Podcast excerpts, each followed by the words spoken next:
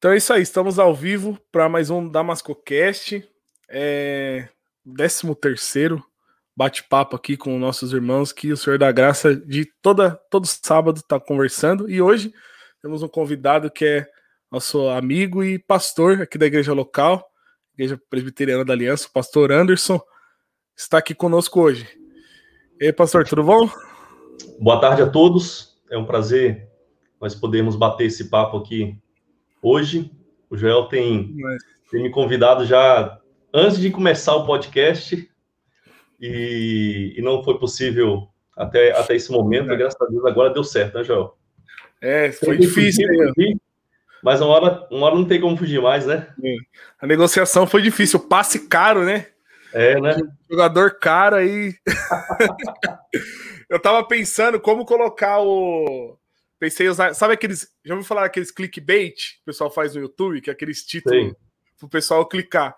Aí eu, eu ia colocar assim: descubra como o pastor reformado quase se tornou testemunho de Jeová.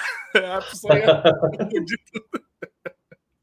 Mas então, pastor Anderson, conta um pouco pra gente da, da sua trajetória na fé, como foi que o senhor conheceu o evangelho, compartilha com a gente uhum. um pouco aí da de quem, de quem é o pastor Anderson. Uhum pro pessoal aí? Eu era, eu era católico, né? Fui criado como, como católico.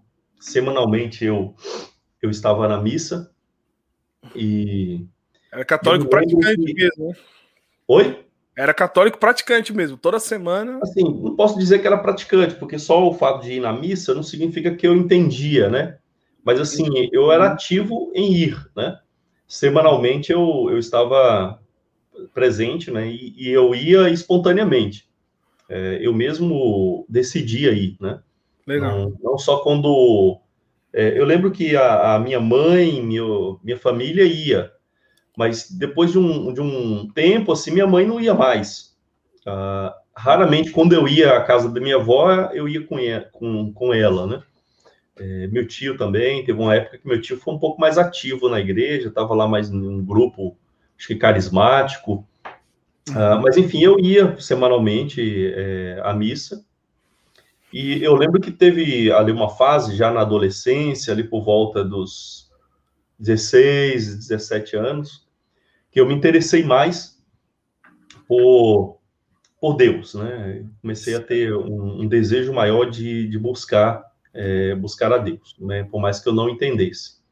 E eu lembro que, que havia um, um, colega, um amigo, um vizinho que, que, era, que era evangélico, e ele sempre, quando eu passava indo para a missa, ele falava, ei, antes, está indo para a missa, né? Eu falava assim, dava um joia para ele, né? Ele era evangélico e às vezes ele ficava pregando algumas coisas é, para a gente, né? para mim e para alguns amigos.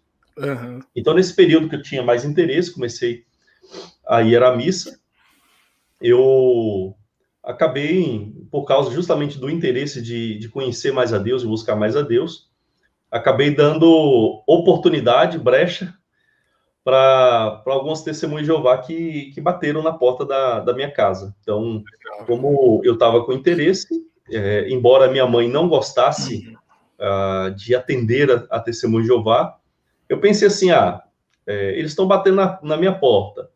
Vai que Deus tem alguma coisa para me dizer, né? Só hum. que a gente tem que ter muita cautela nisso, né? Porque é, quando a gente está interessado em Deus, o diabo também está interessado em nós, né? Então, assim, quando a gente abre para ouvir a Deus, o diabo fala assim: opa, eu vou aproveitar a oportunidade, né? Já que ele está aberto para as questões sobrenaturais, é, e é nisso que algumas pessoas às vezes acabam sendo enganadas, não é? Porque as pessoas pensam assim, ah, eu estou buscando a Deus. Deus então vai vai se abrir, vai se revelar a mim, né? Aí a pessoa se abre para muitas oportunidades, boas e ruins. Ah, porque não só Deus é, fala e busca o homem, mas o diabo também está tá interessado no homem. E ele manda também visões, ele manda profetas, ele manda mensageiros, né? Como o próprio apóstolo Paulo diz, que, que ele, que ele é, se apresenta como anjo de luz e os seus ministros como ministros da justiça, né? Olha então, só. Satanás também tem os seus ministros, os seus servos. E, e eles se apresentam, então, como portadores da justiça, da verdade, é, para enganar.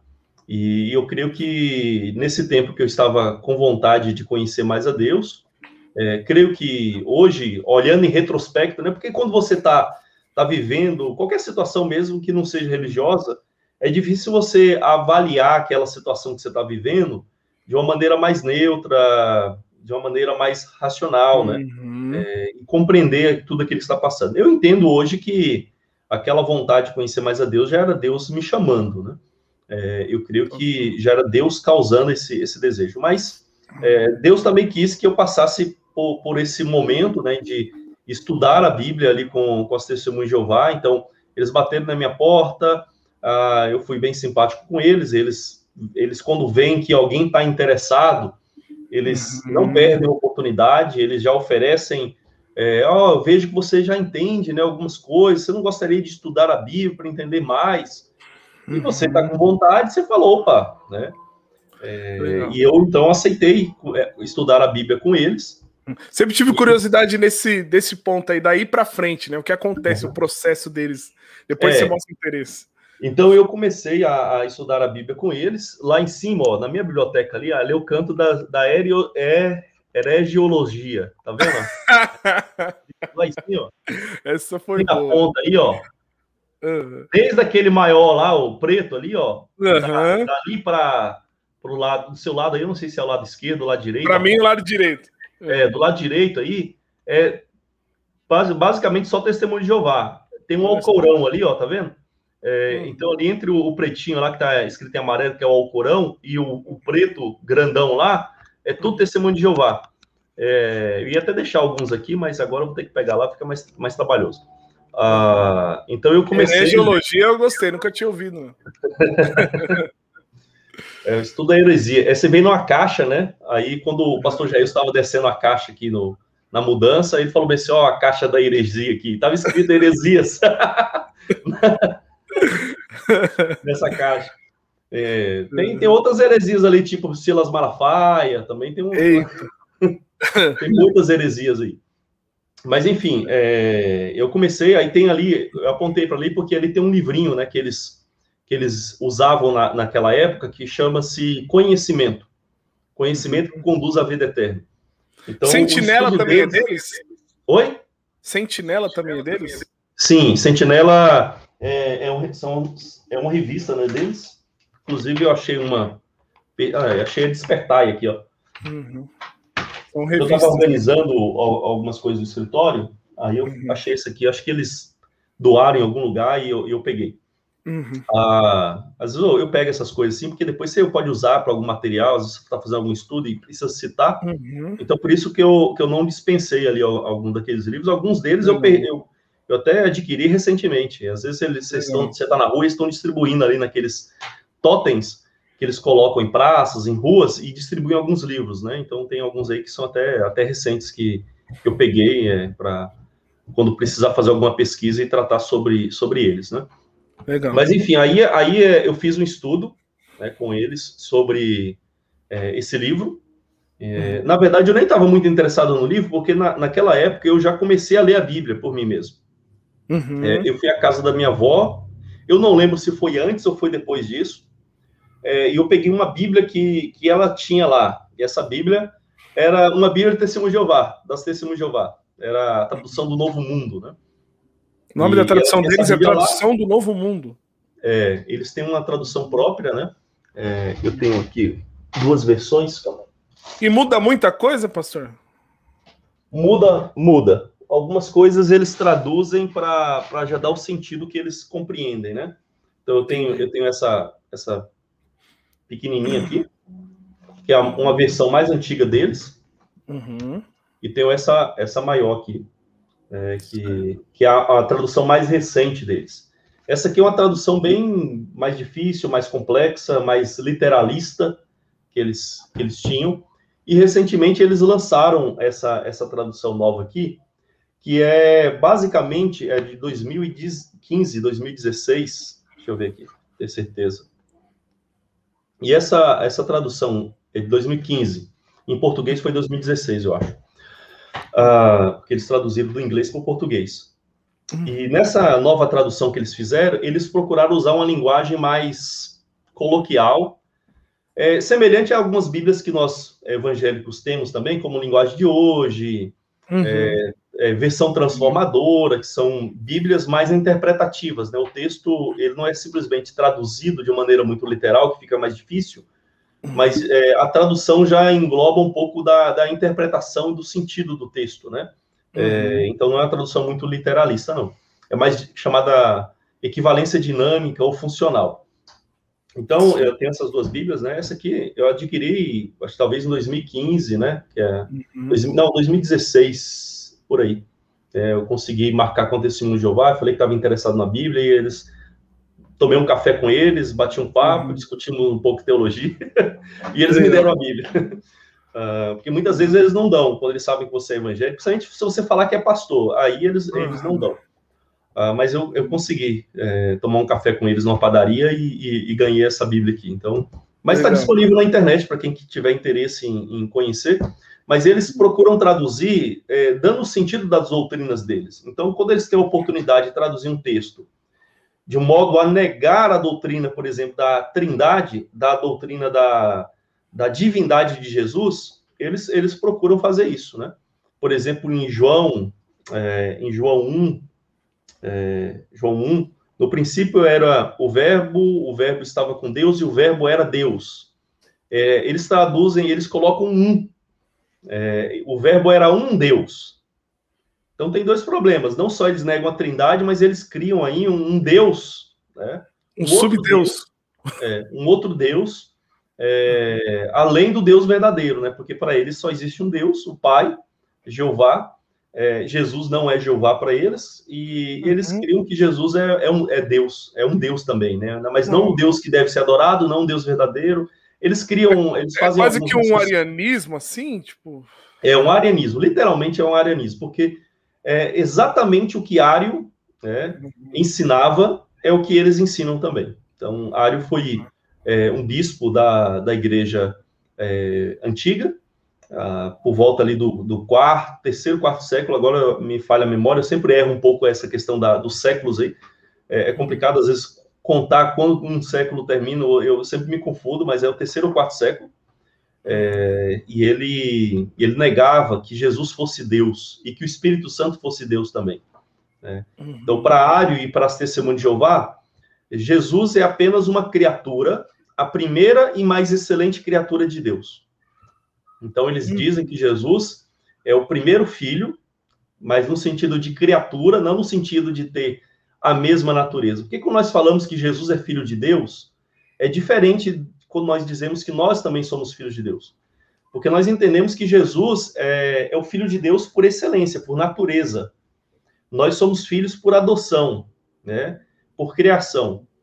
Então, eles, eles transformam Jesus numa criatura também como nós. Né? Uhum. Uma criatura excelente, poderosíssima, por isso que eles chamam, eles dizem que Jesus é, é um Deus, é, mas não o Deus todo-poderoso, não o Deus verdadeiro que deve ser adorado, né? mas um Deus menor. É tipo assim, está um pouquinho acima dos anjos, abaixo de é, Deus. Exatamente. Inclusive, eles entendem que Jesus é um anjo. Né? Eles hum. entendem que Jesus é o arcanjo Miguel.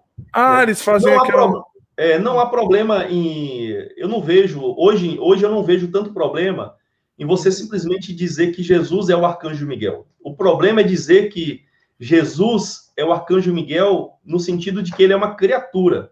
Entendi. Porque outros, outros pais da igreja, inclusive calvinos, reformadores, uhum. é, eles às vezes tinham essa, essa, esse entendimento que o arcanjo Miguel era a identidade do Filho de Deus no Antigo Testamento.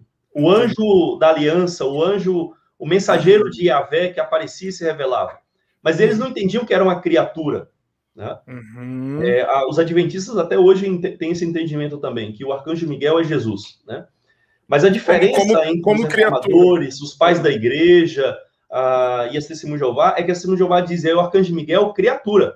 Entendi. Não entendem como arcanjo Miguel como sendo o próprio Deus, né? simplesmente como sendo um outro nome do Antigo Testamento. Uh, esse é o grande problema. Né? Eles veem Jesus como uma criatura somente. Então, ele não pode ser adorado, é, ele apenas pode ser servido como nós devemos é, servir, né? É, submissão a Deus. Né? é assim a compreensão deles. Né? Uhum. Então, eu quero, é, eu queria que, que, a gente retomasse no processo de como foi, mas antes apareceram umas perguntas legais aqui. O Leandro a gente acabou adiantando algumas coisas, né? Porque a gente primeiro ia falar um pouco da conversão, né? Como é que foi. Isso. Mas o, o, o, Leandro, ele, ele fez duas perguntas aqui. Ele falou, ela foi, perguntou se ela foi traduzida do inglês e depois falou, a tradução de Colossenses deles é terrível, né? Foi uma pergunta afirmativa, se, se assim uhum. assim podemos dizer.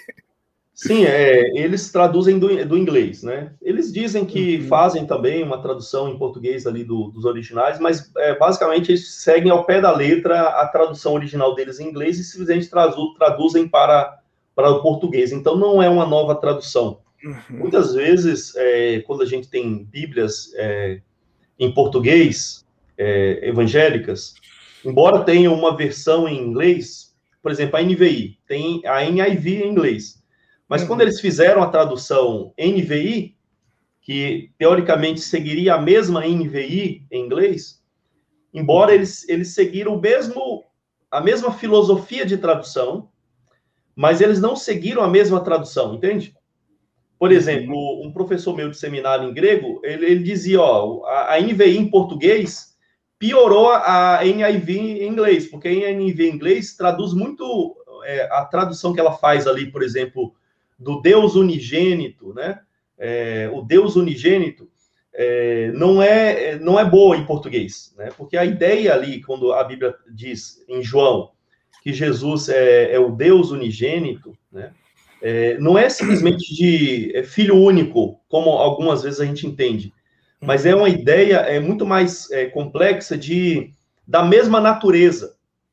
E em inglês essa tradução ficou muito boa, ficou uhum. realmente é, dando essa, essa carga mais pesada da divindade de Jesus. Em português ficou simplesmente como sendo o filho único, né? Entendi. Não o filho único da mesma natureza, da mesma essência, né? Que tem a mesma uhum. natureza do Pai, que tem a mesma divindade, né? Essa, essa é a conotação que a NVI, a NIV em inglês deu, mas em português eles, como eles seguiram a tradução deles aqui, né? Eles apenas consultavam o inglês, eles modificam algumas coisas.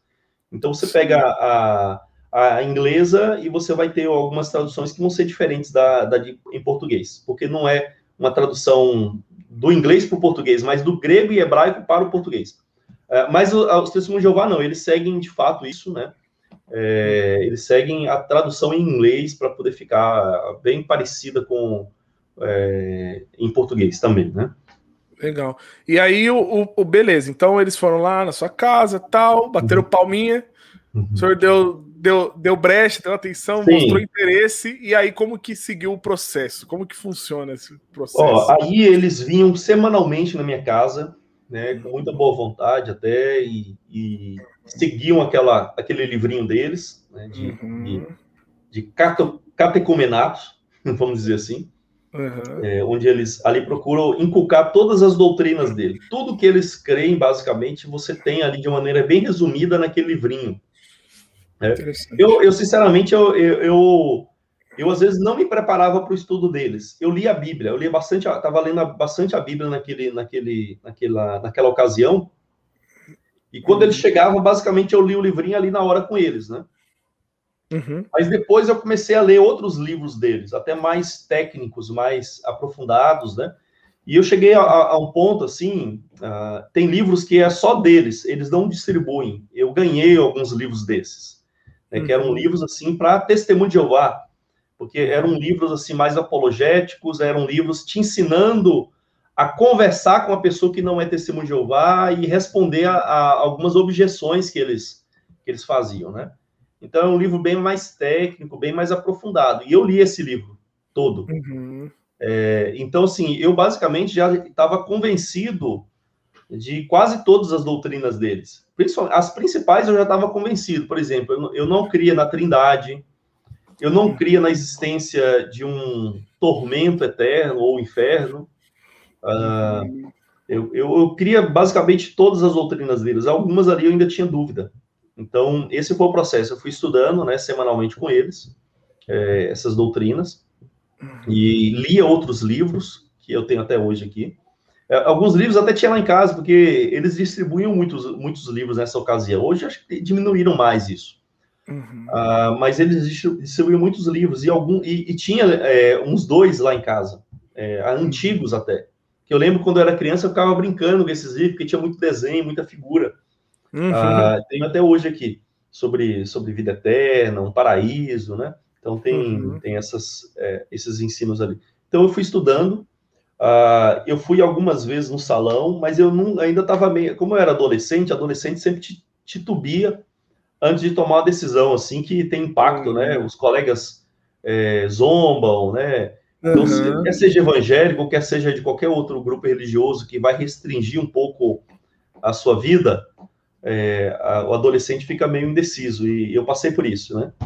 Uhum. Aí, de repente, eu, eu, lembro que eu entrei numa profunda crise, um monte de, de questões ali é, que estavam acontecendo é, comigo na, na ocasião, e aí eu parei de estudar com eles, né? Eles pararam depois de ir lá em casa, a gente acho que chegou até o fim do, do estudo, mas a, aí eu fiquei um, alguns anos sem, sem, sem estudar a Bíblia com eles, né? Depois eu, eu mesmo fui atrás, procurei, falar, oh, eu gostaria de estudar de novo, tal. Ele veio à minha casa, começou a estudar um outro livro sobre o que a Bíblia realmente ensina. Tenho esse livrinho até hoje aqui. É, então, assim, as testemunhas de Jeová, elas têm algumas coisas boas, né? É, em termos de algum, algumas coisas que eles ensinam. Ele não pode falar que tudo que eles ensinam é, é mentira, né? Uhum. É, tem verdades misturadas com mentiras, né? Ou verdades distorcidas. Eles, eles são muito. É, pelo menos eles afirmam categoricamente que a Bíblia é inspirada, que a Bíblia não contém erros, que a Bíblia foi preservada. Isso é, um, é, um, é algo que eu aprendi com eles, né? Isso aí é, foi, uma, e foi uma das coisas que acabaram me trazendo depois para a igreja presbiteriana. Porque como é que eu conheci a igreja presbiteriana? Foi graças ao testemunho de Jeová. Por incrível que pareça. Por quê? Como, como, como foi isso? eu estava participando de uma seleção de emprego. É, eu estava ali com 21 anos já. Eu comecei a estudar a Bíblia com uns 17 anos com ele. Depois eu passei um, um, período aí sem, sem estudar a Bíblia, depois voltei. Mas em 2021, uh, ah, meu pai tinha acabado até de falecer e eu estava procurando um emprego, né? Já estava ali, já tinha saído da escola, já, já tinha formado e estava à procura de, de emprego, né?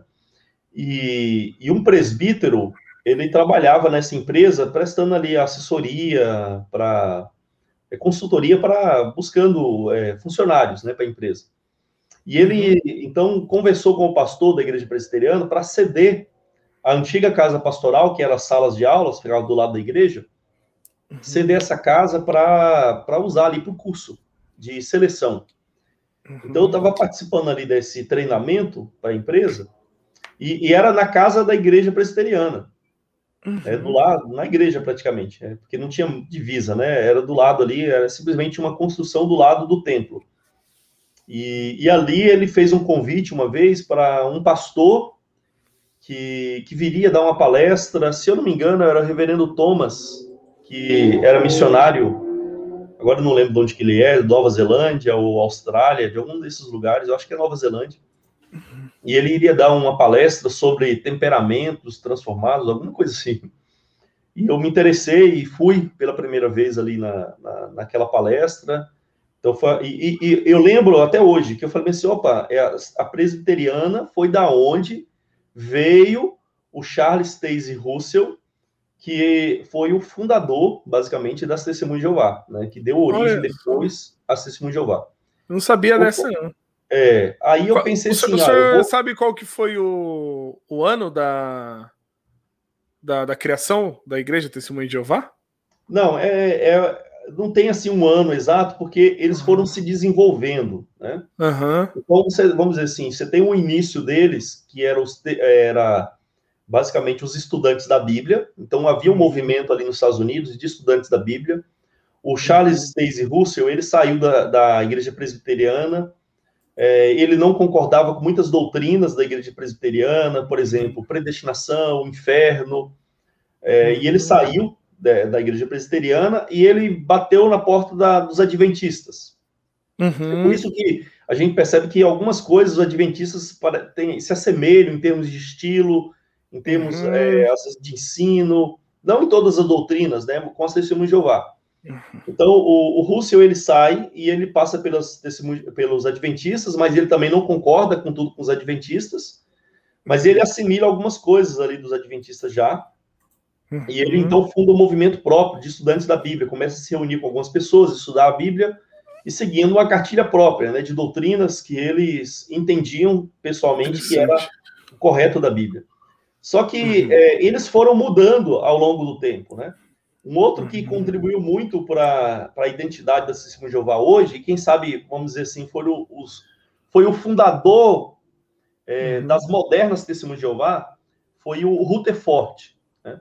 O uhum. Rutherford, alguma coisa assim. É, ele era um advogado e, e tinha um, um, uma boa influência na Testemunha de Jeová e se tornou presidente da associação. E então ele deu o nome de Testemunha de Jeová. Ele, ele disse, né, num discurso deles, que eles precisavam de um nome para identificá-los. Aí ele usa, um, acho que um texto de Isaías, que diz: uhum. Vocês são minhas testemunhas, é, uhum. é, diz o Senhor, diz Jeová. Aí uhum. eles, então, adotam esse nome é, a partir da, dali, já no século XX, né? É, uhum. então foi assim, basicamente. E, assim, eu. Eles foram mudando de doutrinas, né? É, e não teve, assim, uma, uma revelação, alguma coisa diferente, um místico assim que aconteceu nessa época não, com eles? É, é, diferente dos adventistas, eles não tiveram uhum. esse, esse, esse momento, não, místico aí, não. É, uhum, legal. Era mais. É, era, os testemunhos de Jeová são mais intelectuais, né? Uhum. Eles, eles, seguem uma linha mais intelectualista, tanto é que não, muitas pessoas não, não se adequam muito ao sistema deles por causa disso. É, legal. Uhum. O que eles tiveram em comum com, as, com os adventistas foi essa questão mais escatológica uhum. da volta de Jesus, né? Aliás, é adventista, ou seja, fala da vinda, né, de Jesus, da volta de Jesus. Do advento, né? Uhum. É, do advento. Uh, e eles, então, por exemplo, assim como os adventistas, os testemunhos de Jeová, ou as testemunhas de Jeová, é, eles marcaram várias vezes a vinda de Cristo. Verdade, verdade. Você vai ver que as, os adventistas, eles marcam uma data que Jesus vai vir, aí Jesus não vem, eles falam, não, tá errado. Calculamos errado. Aí joga mais para algum, algum tempo depois, meses ou anos depois, chega a data, Jesus não vem, aí eles remarcam, diz que calcularam errado e vão remarcando, remarcando hum. umas sete vezes pelo menos. Os adventistas Já ouvi isso. isso. Nossa. Aí os adventistas cansaram de errar, uhum. aí eles reinterpretaram a própria interpretação. Aí eles uhum. disseram: não, não, Jesus veio, mas ele veio para o santuário celestial. Ai, ai, ai, ai. Ele veio de maneira invisível, né, entrando no santuário celestial e apresentando o seu sacrifício nesse santuário a Deus. Ou seja, durante quase dois mil anos, o sacrifício de Jesus não foi oficialmente apresentado diante do Pai, só agora. Qual que é esse é. sacrifício, meu Deus do céu? O sacrifício de Jesus, o sacrifício que ele apresentou ao Pai, é, somente agora que ele entra no, no santuário celestial é que ele apresenta esse sacrifício. Sim, e...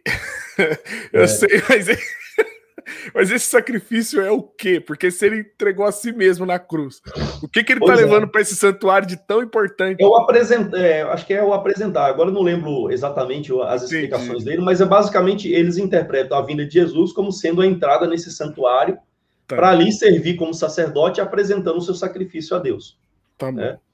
Ah, os, os testemunhos de Jeová também fizeram isso. Eles foram marcando, remarcando, remarcando, reinterpretando, calculamos errado, ah, faltou, um, faltou não sei quantos, ah, erramos essa data aqui, e tal, tal. Aí eles cansaram também. É cansado de errar e falam, não, Jesus veio, igual, igual os adventistas, Jesus veio, mas invisivelmente, somente aqueles que estavam prestando atenção nas profecias perceberam que ele veio em mil, 1918 é, e ele expulsou, então, o diabo do céu, e é por isso que houve a Primeira Guerra Mundial. É, então, eles dizem isso, né? E, e, tem um álibi forte, né? Porque, nossa, é verdade, né? Ele expulsou o diabo do céu, e é por isso que teve a Grande Guerra Mundial, né?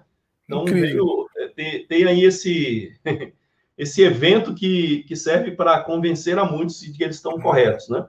Nossa, tinha um pregador do, da igreja que, que eu ia, que ele, ele falava assim que o aquecimento global foi aquecendo as geleiras no, no Atlântico e tal, e os anjos caídos, muitos anjos caídos de, de patente maior, tava congelado lá. E é por causa uhum. do aquecimento global, eles estão saindo. A cada tempo que passa, eles vão saindo e aí vai acontecendo catástrofe. Aí ele vai falando, ele, ele pregava isso assim, cada uhum. ano, as catástrofes que aconteciam. Eu falo, meu, de onde que os caras tiraram é. essas coisas, velho? É, mas olha só, as testemunhas de Jeová, elas têm esse, é, muitas características né, em comum aí com, com, as, com os adventistas, né, nesse sentido aí da, das profecias, né? São muito apegados com profecias com relação ao fim dos tempos, né?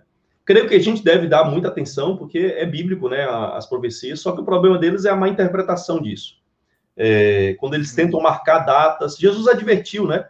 Não foi à toa que Jesus advertiu que viriam muitos marcando a data e dizendo, tá ali o Cristo, e que a gente não deveria seguir, mas não adiantou a advertência, as pessoas insistem em determinar o dia e a hora da volta de Cristo, né?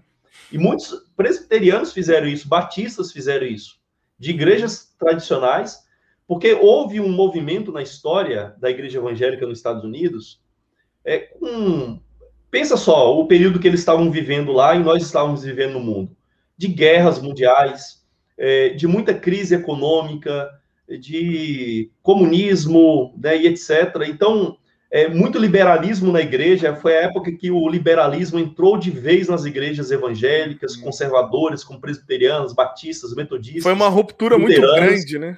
É, então havia uma profunda incredulidade, havia uma, um, uma crise social do mundo, e então esse movimento em busca da, de uma data para a vinda de Cristo, né, cresceu muito, se alastrou como praga nos Estados Unidos e veio para o mundo todo. É por isso que muitos presbiterianos é, batistas foram, seguiram essa onda de marcar datas. Eu lembro que o Augusto Nicodemos fala que o pastor dele chegou a marcar data da vinda de Cristo. É, o Augusto Nicodemos fala isso. Então, assim, é, foi, um, foi um período em que, em que essa, essa sede por profecias marcando datas da vinda de Cristo é, estava, estava no auge. É aí que surge, né, e as testemunhas de Jeová é, alcançam né, o, o apogeu deles ali nesse, nesse período nos Estados Unidos. Esse autor aqui, ó, ó Raymond Franz, você vai encontrar no YouTube várias palestras deles, inclusive legendadas. É, esse autor, o, o Raymond, ele, ele era parte lá da, da alta cúpula das Testemunhas de Jeová. Uhum. E ele, base, o que que, o que que fez ele entrar em crise de consciência, né? Que ele relata aqui nesse livro.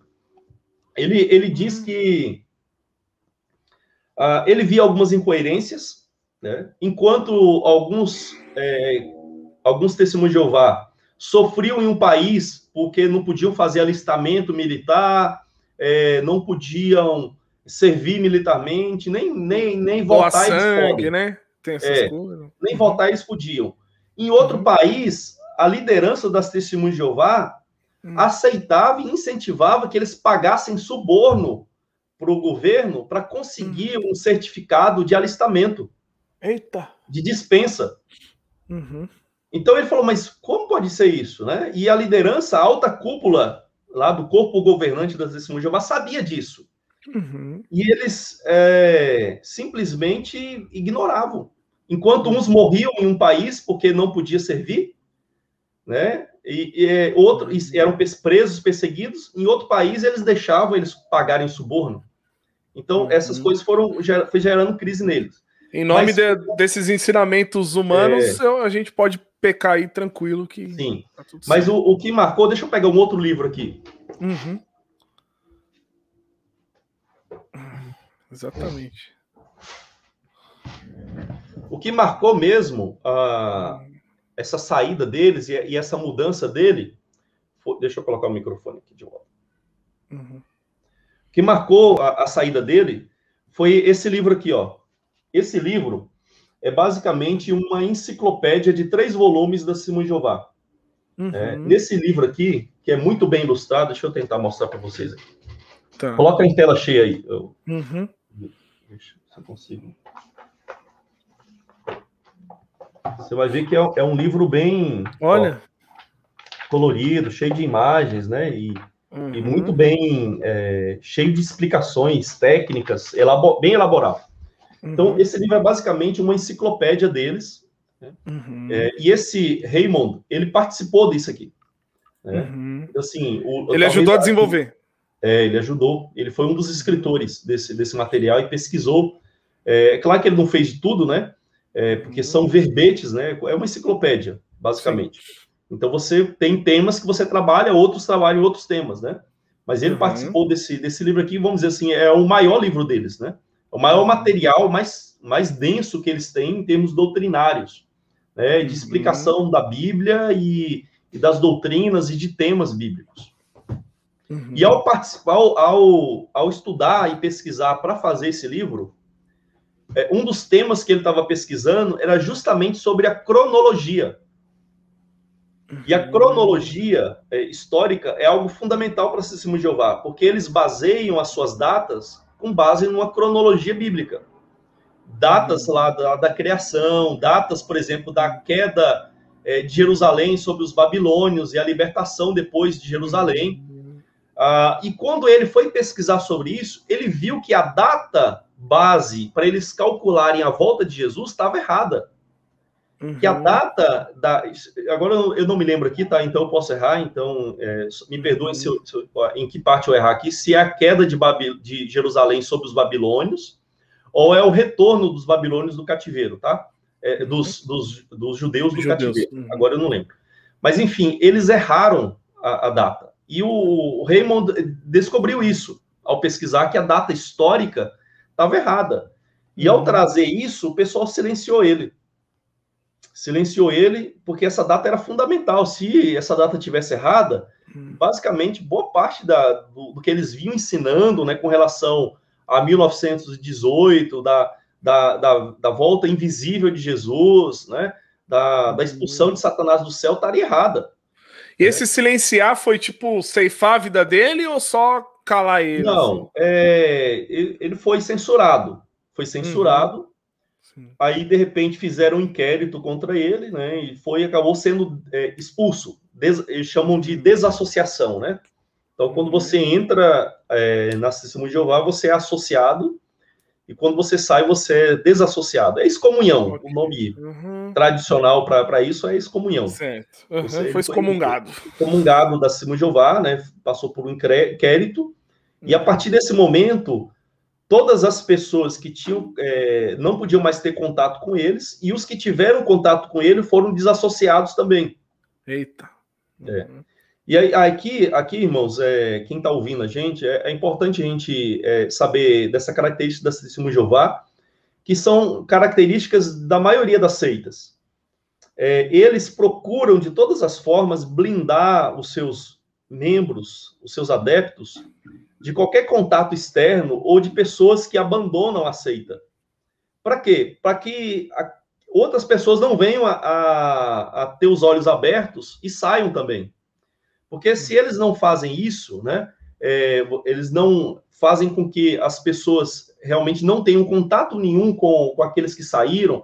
Por exemplo, os testemunhos de Jeová nunca vão ler isso aqui. Se o testemunho de Jeová for pega lendo isso aqui, ela vai ser desassociada entendeu? Ela vai ser chamada. Por que, você está lendo isso? Né? Eles ensinam. Eu lembro, eu lembro muito bem que quando eu estudava com eles, eles desincentivavam você ler qualquer outro livro que não fosse de testemunho de Jeová, porque eles querem te manter numa bolha. Porque ao te manter naquela bolha e eu lendo só material deles, eu lembro que eu comprei livro de filosofia e ele e ele achou ruim porque eu comprei livro de filosofia para ler, né? Então, assim, quando. Esse exclusivismo é, bem característico, né, de seitas. É, né? então, porque você blinda, você coloca a pessoa numa bolha, é, você amedronta a pessoa, porque o que, que eles, a Testemunha de Jeová dizem, e, e as seitas normalmente fazem isso também. Uhum. Tem um sol batendo aqui bem no meu rosto. Deixa eu tentar. Uhum. Mas tá, tá tranquilo até. Hum. Mas é, tá o que, que eles fazem? Eles, eles amedrontam a pessoa falando: olha, Satanás está querendo te desencaminhar, é, é verdade, Satanás está querendo nos desencaminhar, não é verdade? Só que uhum. eles fazem isso de uma maneira assim que basicamente é, Satanás está atrás de toda da pedra. Se você levantar esse livro, Satanás está aqui porque é, ele está ele tá a espreita sua te pegando. Basicamente parece a, a impressão que eu tinha uhum. é que Satanás era mais era onipresente e Deus não, é, porque estava em toda, todo canto querendo me desencaminhar e parece que Deus estava lá no céu só com os braços cruzados e coitado de mim aqui na Terra, né? Você que não se então, apega então, na. As pessoas ficam amedrontadas. No né? sistema, se você não se apegar no sistema, você tá eternamente é... perdido. Aí eles, eles, eles dizem, por exemplo, que todas as igrejas, né, é, não só as, as, outras religiões não cristãs, mas todas as igrejas evangélicas e católicas são dirigidas por Satanás. Uhum. É, eu tenho até hoje, tem um, tem um dos livros que tem ali, ó, é, é, um livro de Apocalipse deles, é um comentário de Apocalipse que eles têm. Uhum. E lá tem uma imagem, acho que tem em outro livro também, mas lá tem uma imagem assim, onde tem as, os religiosos na frente, tem ali um, um pastor, tem um, é, um padre, um bispo católico, papa, outros uhum. religiosos ali, e por trás está lá Satanás, tá a serpente lá atrás, o dragão. Uhum. A ideia deles é, é, olha lá, a religião, e por trás quem é que está? É o diabo. Então, assim, se, eles, se você lê um livro presbiteriano, você é testemunho de Jeová, e você lê um livro presbiteriano, você está lendo um livro que Satanás planejou para ser escrito. Então, isso amedronta as pessoas. Ó, oh, você vai ser desencaminhado, se você é, sair da associação da Testemunho de Jeová, você vai se perder eternamente, né? não vai participar do paraíso. Uh, isso amedronta as pessoas. Oh. Então, as pessoas elas não, não querem ouvir. E porque tá, não só amedrontam em termos aí espirituais, é, oprimem espiritualmente, mas também é, ameaçam com a excomunhão, né? Porque se você conversar com alguém que foi desassociado, uhum. você vai, vai ser chamado pelo conselho deles, né, que é o, o corpo de anciãos, da, lá da igreja local, que é o corpo de presbíteros, né? A palavra presbítero eles traduzem como ancião, acho que a congregação cristã do Brasil faz isso também, não é? Também, também. É, presbítero, uhum. é, literalmente em, em, em, grego significa ancião, é idoso, né? Uhum. É, velho, literalmente é velho. É, uhum. É, mas não simplesmente em idade, né? Mas quando se fala de oficiais, é a ideia da maturidade, principalmente, né? Sim. Então, como uhum. naturalmente os, os, mais os idosos eram os mais experientes, mais maduros, automaticamente eles se tornavam os líderes, né? Ah, então, o ancião é os presbíteros, uhum. a, a, tradução de presbíteros. E eles chamam o conselho, que nós chamamos de conselho, eles chamam de corpo, é, corpo de, de, de anciãos né, da igreja local. Uhum. O, uh, os, os então adventistas também usam o termo ancião, né? Hã? Os, os adventistas também usam o termo ancião, né? Eu não lembro como é que eles é, usam, não. É porque eu lembro, eu lembro de uma, de uma história que, que aconteceu que um, um ancião da Adventista, eu tava uhum. conversando com, com a filha dele na época, era moleque, tinha uns 13, 14 anos, e aí ele chegou em mim e falou: Ah, você. Não, não, eu tinha 15 para 16. Ele uhum. falou: ah, você tá, tá começando aí naquela igreja lá, né? Do véu e tal. Pois é, quando eu era pequeno eu ia lá também. Mas uhum. Deus tinha um chamado maior para mim. Hoje eu sou ancião na Adventista. Ele falou. Uhum. É. Aí então, é. É, saiu de, de, de, um buraco, caiu em outro. Mas é, é simplesmente uma tradução, né? Não, está errado o termo. Né? É simplesmente Sim. uma opção de, de tradução que, ele, que eles fazem, né? É, então, assim, se a pessoa conversa com alguém que era testemunho de Jeová e foi afastado, é, ela corre o risco de ser disciplinada também, porque um, você só pode conversar com um desassociado se aquele desassociado está querendo voltar, está querendo te ouvir para voltar. Entendi. Né? Então você uhum. pode conversar com ele, mas se você tiver experiência para isso, e normalmente eles vão incentivar você não fazer isso. Mas chamar o ancião, chamar alguém experiente ali do meio deles, algum Toda servo ministerial, para poder é, conversar com aquela pessoa, por quê? Porque às vezes você pode ser desencaminhado, né? É, entre aspas. Sim. Você pode ser desencaminhado pela verdade, você pode ouvir a verdade e acabar sendo é, desencaminhado por eles, né? Esse é, esse é, o problema. Pastor, o senhor chegou tão perto de, né, de se tornar um membro uhum. lá, de, de, se associar. É, o que de fato assim aconteceu? Qual foi o, a grande sacado, assim, uhum. e como, como que foi. É, o senhor já tinha, por exemplo, convicção de salvação, já tinha fé em Cristo, já tinha ouvido o evangelho bíblico. O que, que aconteceu que você deixou de lado essa história e começou a caminhar é, pela, pela uma fé mais bíblica? Olha, começou basicamente porque eu li a Bíblia. Uhum. Eu li a Bíblia. É, Assistimos Jeová como muitos evangélicos também, né, infelizmente, é, às vezes leem muito pouco a Bíblia, né? Porque eles leem a Bíblia quando estão lendo um livro, basicamente. Né? E talvez, não sei, acho difícil ter uma testemunha de Jeová é, assistindo aí. É, mas uhum. vamos supor que, que alguma testemunha de Jeová, é, de fato, venha estar assistindo. O fato é que muitas testemunhas de Jeová não leem a Bíblia em si. Elas só leem a Bíblia porque elas estão lendo um livro aqui, aí elas dizem que leem a Bíblia porque elas estão consultando as referências que eles estão dando. Só que as referências já estão ali enviesadas, né? Eles já uhum. dão a, a, referência e já, de, já diz para você isso, essa referência significa isso. Eles confiam Fora nisso. contexto, forçado, mal interpretado, muitas vezes mal traduzido na tradução deles, né? Uma tradução uhum. falha. É, então, esse, esse é o problema. Então, eles basicamente não leem a Bíblia por si. E eu li a Bíblia por si. Né? Uhum. Embora eu lesse os livros deles, eu pegava a Bíblia e ia ler a Bíblia por ler a Bíblia, não para ler a Bíblia acompanhando o livro.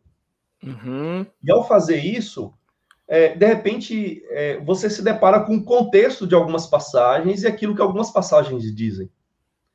E às vezes eu pegava algumas coisas bobas, assim, nem eram doutrinas fundamentais deles, e eu percebia que eles estavam dando um sentido diferente de, da, daqueles textos, né? Uhum. Ó, na, na, época, eu lembro basicamente de uma dessas passagens. Eu lembro que eles, para criticar as outras igrejas, eles diziam assim: olha, nossos líderes não recebem salário, não recebem nada, né? Hum. né? Eu, eu não era pastor, mas eu, uhum. eu, eu, ao ler Coríntios, por exemplo, eu vi que o negócio não era bem assim. Uhum. Onde Paulo diz ali, né, que os que vi, trabalham, vivem do que pregam o evangelho, devem viver do evangelho, né? Uhum. E eu vi ali que no texto bíblico não é errado o líder receber o sustento da igreja. Uhum. Né? Se ele está trabalhando exclusivamente para a igreja né, e servindo a Deus, ele pode receber o sustento, né, e preferencialmente ele deveria receber o sustento para ele ficar desimpedido para trabalhar mais. Uhum. E eu vi isso aí e falar, mas, mas, eles falam diferente isso aqui, por que, que eles não dizem isso. Aí eu perguntei para eles, mas aqui, ó, Paulo está dizendo isso aqui. Não, não, mas não é isso não. Hum. Mas está aqui, tá?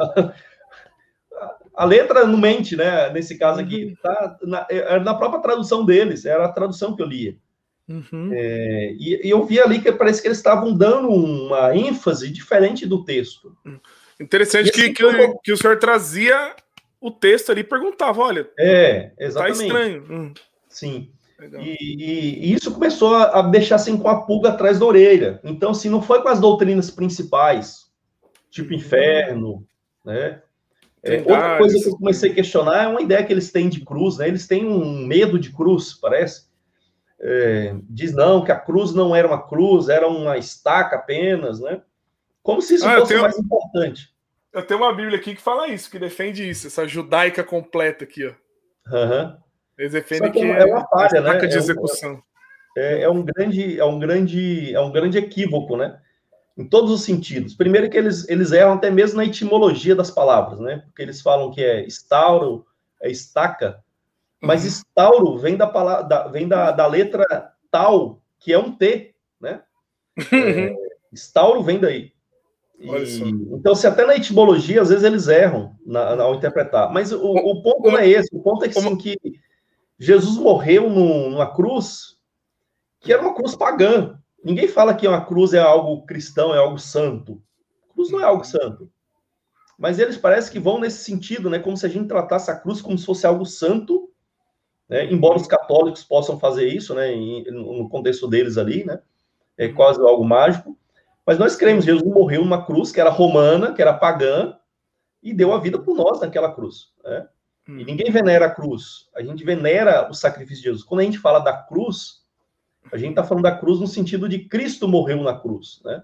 Sim. E quando a gente usa o símbolo da cruz, não é pela cruz em si, como se a gente venerasse a cruz, mas a gente está, pelo instrumento em que Cristo morreu, falando de Cristo, daquilo que ele fez por nós, né? Morrendo na cruz. Uhum. Usando é... o instrumento como, né, como base é... para a gente poder. Aí eu já comecei assim, mas tem algumas coisas estranhas, né? E comecei a desconfiar.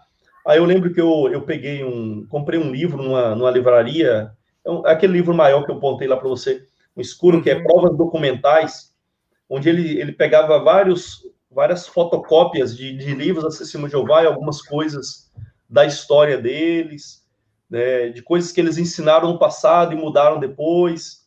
Esse livro foi, foi me abrindo os olhos. Em algumas tinha, uma, tinha uma história na, na, numa época atrás que eu vi que eles não falavam muito de Jesus e tal, e depois de uns anos começaram a falar um pouco mais, exaltar um pouco mais. Não, não, eu acho que isso aí é, é mais um mito mesmo. É, é que as pessoas, é, às, às, vezes o evangélico não entende o que a testemunha de Jeová ensina, uhum. e ela diz assim: esse testemunho de Jeová não ora em nome de Jesus. Isso é mentira. Uhum. Né? Uhum. É, ah, testemunho de Jeová não crê em Jesus. Não é mentira. Uhum. É, eles sempre creram. Eles sempre creram. Uhum. É, na verdade, eles diminuíram, na verdade, a ênfase que eles dão em Jesus. Sim. Porque no passado, eles falam isso. Eu tenho ali o cancioneiro deles, o inário deles.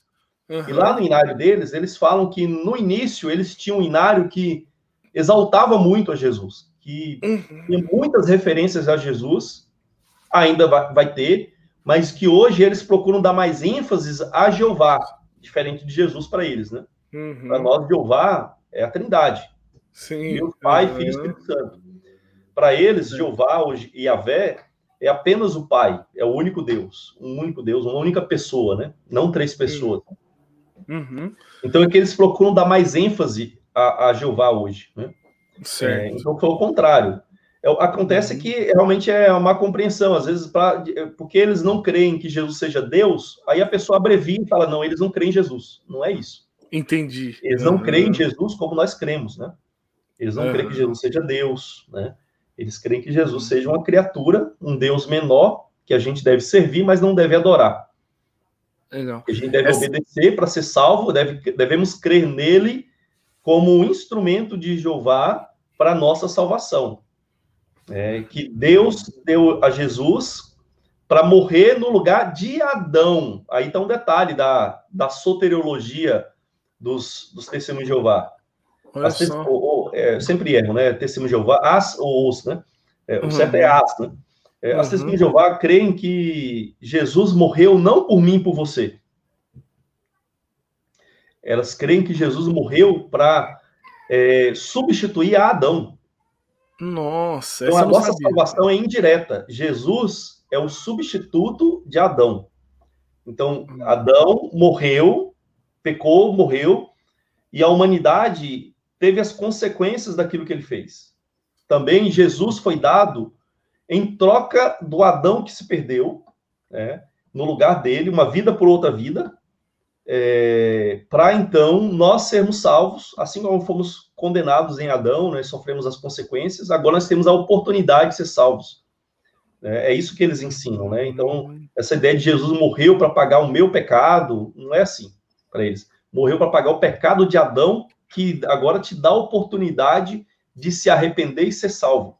E eles creem numa salvação pelas obras. Né? É, talvez nenhum grupo religioso crê tanto na salvação pelas obras como o Testemunho de Jeová. Uau! É, Uau. Isso é um peso muito grande para quem é Testemunho de Jeová.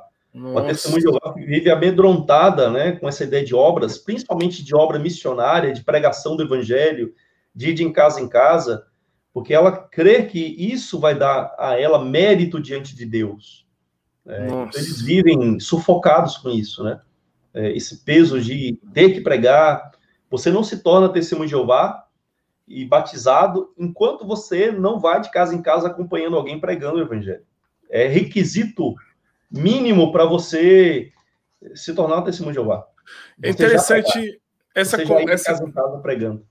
Essa conversa que a gente está tendo aqui me, me desperta assim que quanto mais a gente conhece essas seitas e tal, e o contexto delas de forma profunda, pelo uhum. menos é a impressão que eu tenho, mais meu coração se inflama assim de desejo de falar do evangelho para essas pessoas, né? Sim. Ao pensar nesse, nesse uhum. sofrimento, né? Que a gente sofreu, acredito que o senhor também acaba, acabou tendo algumas crises com relação a isso uhum. também, né? Naquela época. E, e como que, que o evangelho é, é, e, diferente.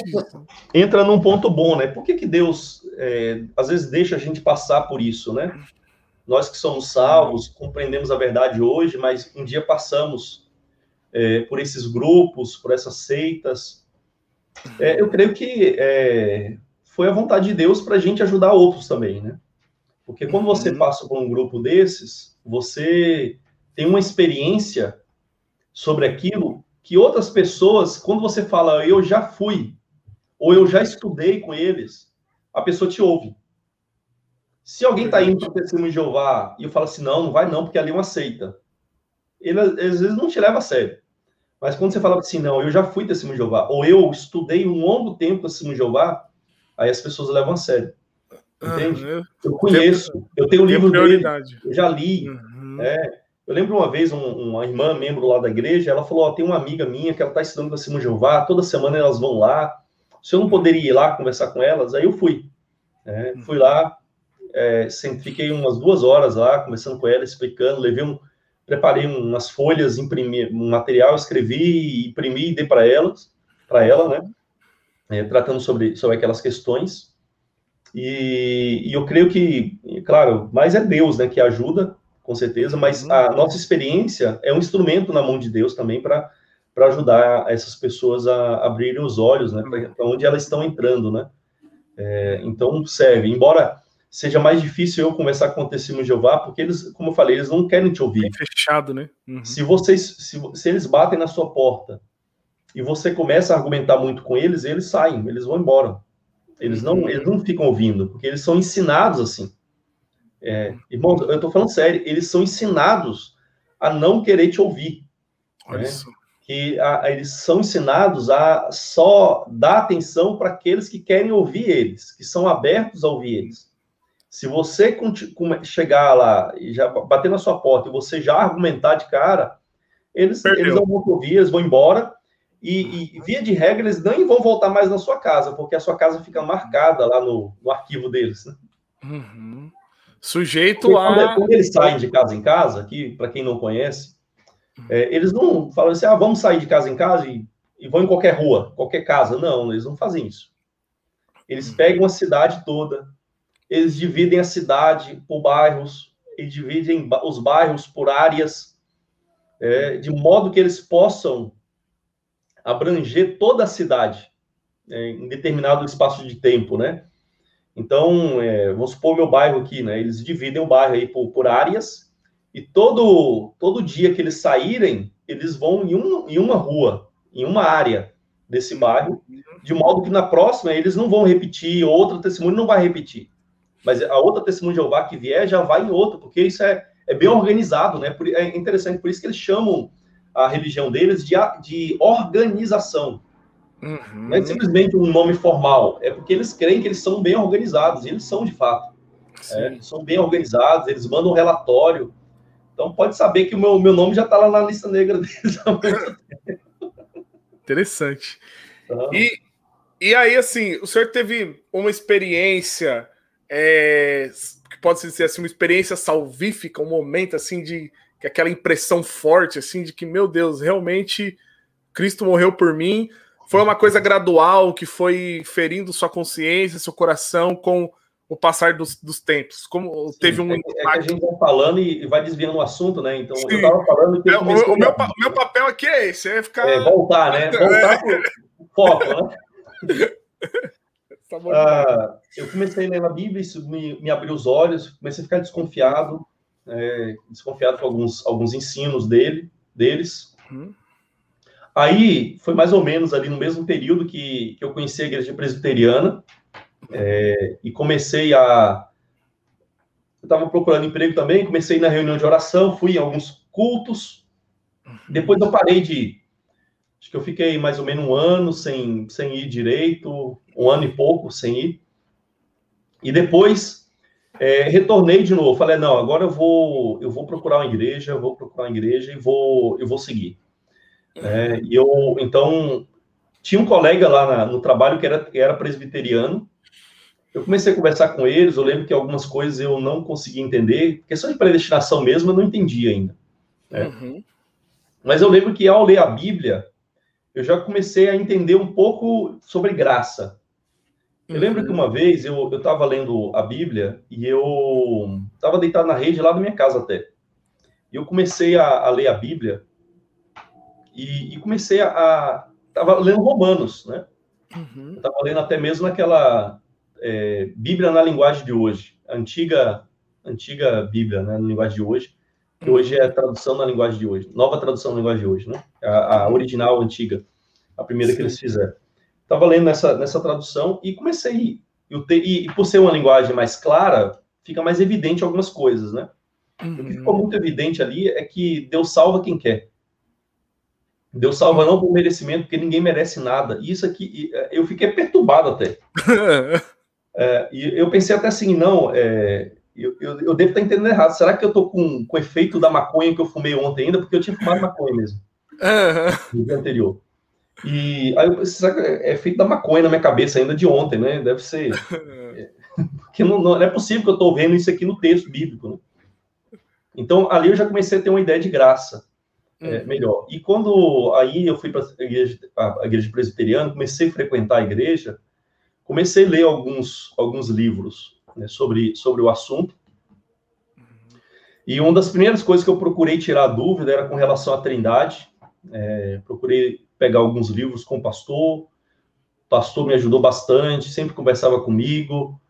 É, e a, a, primeira dúvida eu falei, ah, eu vou pelo principal, né? Trindade. Porque se tiver errado, eu já desisto dessa igreja, né? e vou para outra. E eu comecei, eu lembro que na, na ocasião, como eu ainda não tinha certeza, estava conhecendo, eu frequentava ao mesmo tempo a igreja presbiteriana tradicional e a igreja batista pentecostal da minha cidade. Uhum. É, frequentava ao dia sim, dia não, é, uma das duas, né? No dia que tinha culto nenhuma, eu ia na nenhuma. No dia que tinha culto na outra, eu ia na outra. É, aí eu vi que a, a lá da pentecostal não, não era para mim mesmo, porque uhum. não ensinavam nada, não fazia sentido para mim o que eles explicavam.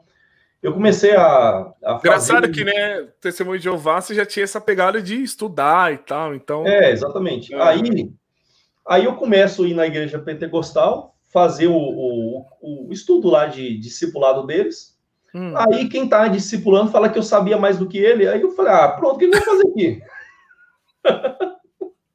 Porque eu não sabia nada das coisas. Eu, ia, ele, eu lembro que uma coisa boba, ele errava. Nossa. Tipo assim, alguém perguntou assim: qual a diferença entre o diabo e Satanás? Uhum. Aí ele não soube explicar. É, é só dois nomes diferentes para o mesmo ser, né? É, e ele não soube explicar isso. Nossa. Então, falar, ah, não dá para ficar no lugar desse, que a, que a pessoa que está me ensinando disse que eu sei, sei mais do que ele, então faz sentido, né? E eu não sei nada. Nossa. É, então, aí eu comecei, de fato, a ir na igreja presbiteriana. É, e eu, eu, acho que quando eu comecei a, a estudar melhor, e, e principalmente eu, eu, eu, comecei a estudar uma, uma revista, uhum. essa, essa revista se chama A Essência da Fé. Uhum. Eu tenho até hoje essa revista de escola dominical aqui. Uhum. Eu comprei elas depois, eu tinha só uma, depois eu comprei o restante, porque era uma, uma série. E ela explicava sobre essa questão de, de salvação, da graça, da fé, da predestinação, uhum. explicava um pouco também. Aí, quando eu fui estudando sobre isso, aí é como se eu dissesse assim, pronto, agora as coisas fazem sentido. Entende? Uhum. Agora as coisas fazem sentido. Agora, agora eu sei porque eu tenho, tô com essa vontade de buscar a Deus. Agora eu sei porque eu não consigo é, simplesmente viver como todo mundo vive, curtir a vida. Parece que não, não, não tem graça para mim isso. Não estava sentindo graça nessas coisas de ir para balada, sair, tentar divertir, mas parece que aquilo não, não tinha gosto nenhum, sabe? Uhum. É como você comer uma picanha e, tá com, e, e parece que tem gosto de chuchu. é, não, não, tinha graça, né? Não, não, não, preenchia, né? E vazio, né? Sem sentido nenhum. É, às vezes eu estava em algum lugar tentando divertir e eu, e eu só conseguia pensar na, na, naquelas coisas da, da igreja, né? Às vezes eu bebia, enchia a cara e, e ao encher a cara, o que, que vinha na minha mente era a Bíblia, a Bíblia, Bíblia, o tempo todo. É, é, exatamente, assim, parecia que eu, eu, dizia que parece que Deus estava me perseguindo, sabe? Aí de repente eu li um livro, acho que era de C.S. Lewis, alguma coisa assim, uhum. uma coisa que falava sobre C.S. Lewis, uhum. e basicamente o que C.S. Lewis dizia era que Deus é, pregava, deixava cascas de banana para a gente escorregar, assim, para pegar a gente, né? Ir atrás da gente de qualquer maneira. Uhum. É, e basicamente era isso que eu me, era isso que eu sentia. Né? Então, a partir daquele momento, eu falei não, agora não faz assim, eu não, eu não consigo viver desse jeito, nesse mundo sem sentido nenhum.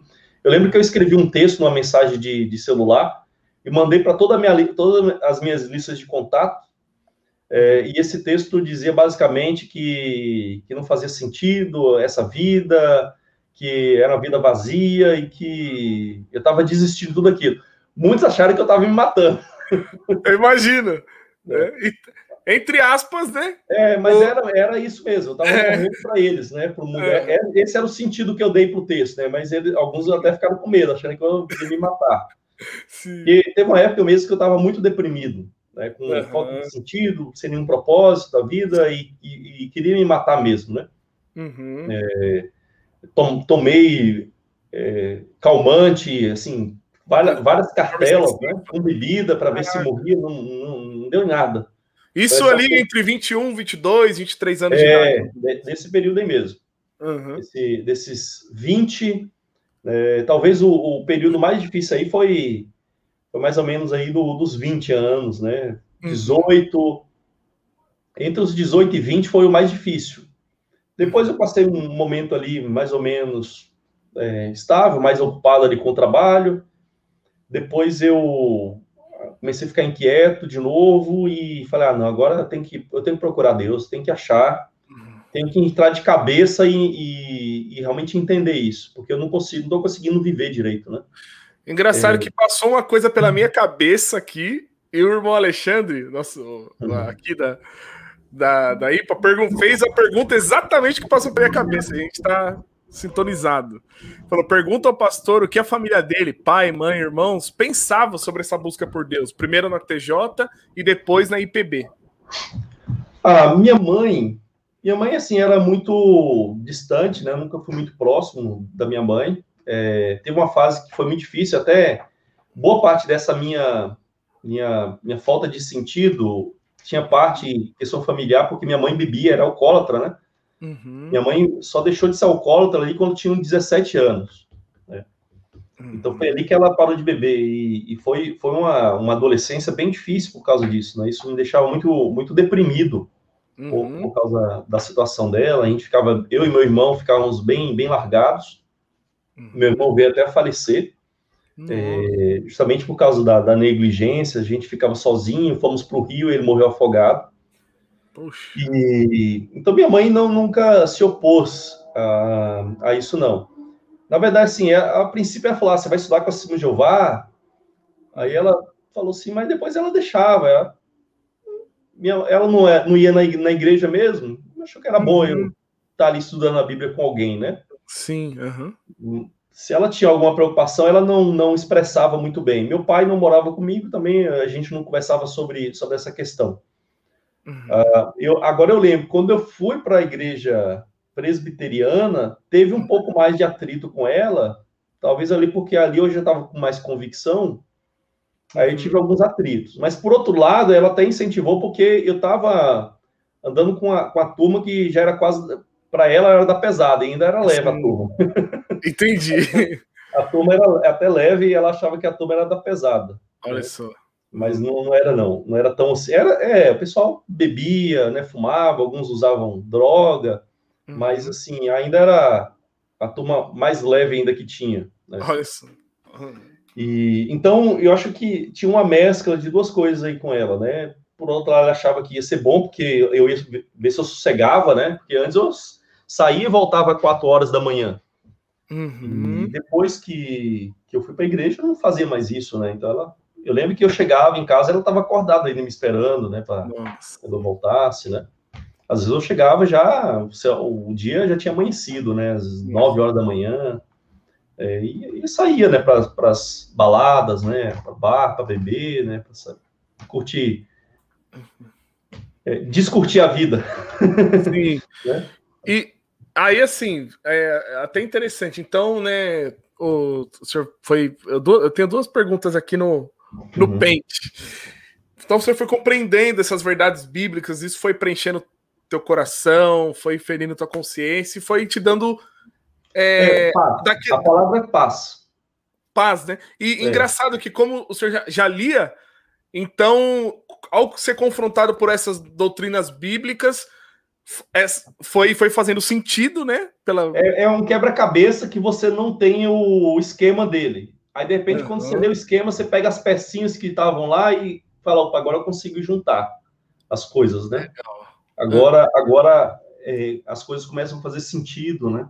É, para mim, agora, aí eu posso dizer que, que eu tive paz, né? Uhum. Tive paz, é, tive alegria. É, eu era muito deprimido, de, de repente acabou, né? Olha só. É, uma, tirou com uma luva. Não foi psicólogo que, que, acabou com, com a depressão, foi ter Deus, ter sentido, né? Ter sentido para tudo na vida, é, ter propósito na vida. É isso que realmente dá paz, né? é isso que dá é, verdadeira alegria, né? verdadeiro contentamento. É, é isso. E, e, assim, aí gera uma pergunta, né? Como que.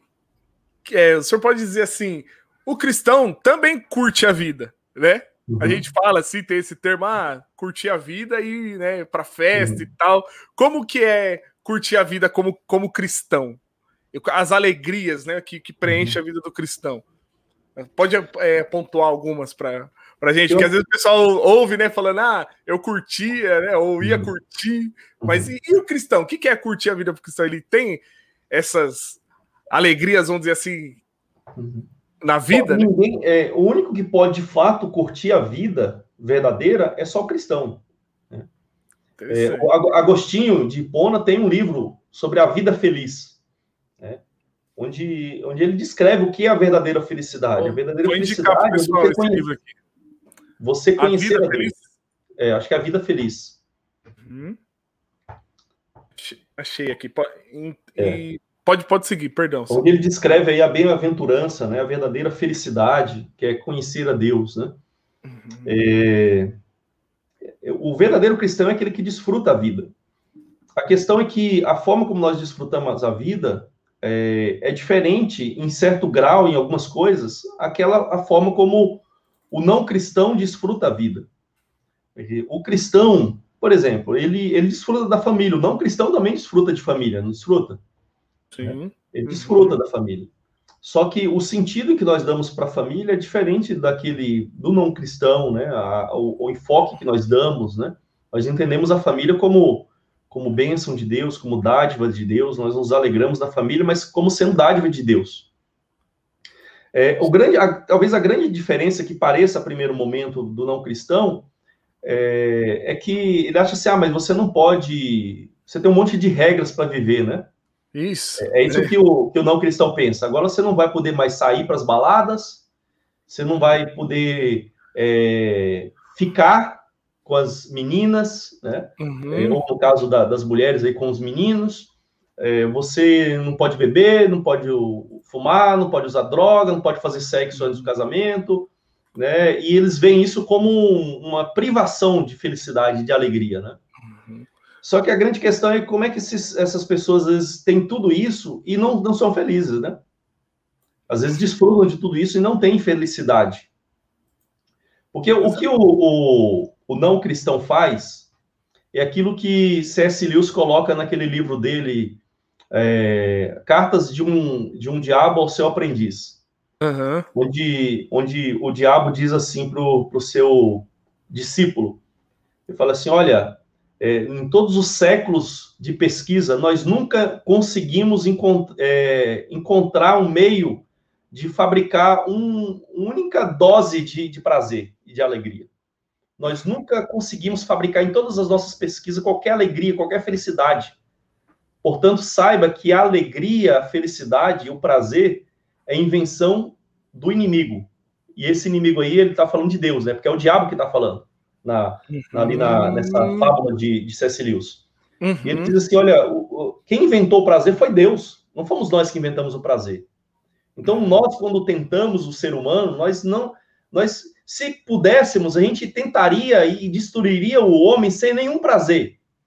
Mas o prazer, às vezes, é algo que a gente usa para seduzir o ser humano, mas saiba que sempre que a gente usa prazer, a gente está pisando no terreno do inimigo, que é Deus que a gente está usando algo que é dele, que ele criou. A única. Aí o diabo diz assim: coloca C.S. Lewis, né? A única coisa que nós podemos fazer é com que os homens usem o prazer de uma maneira que Deus proibiu ou numa intensidade e forma que Deus não ordenou e não permitiu. Né? Então, é isso que é, é, é o, o a, na, na, crônica ali de, de C.S. Lewis, né? Ele uhum. coloca na, na, boca do diabo, né? O prazer, a alegria, a felicidade foi Deus quem criou, não foi o diabo.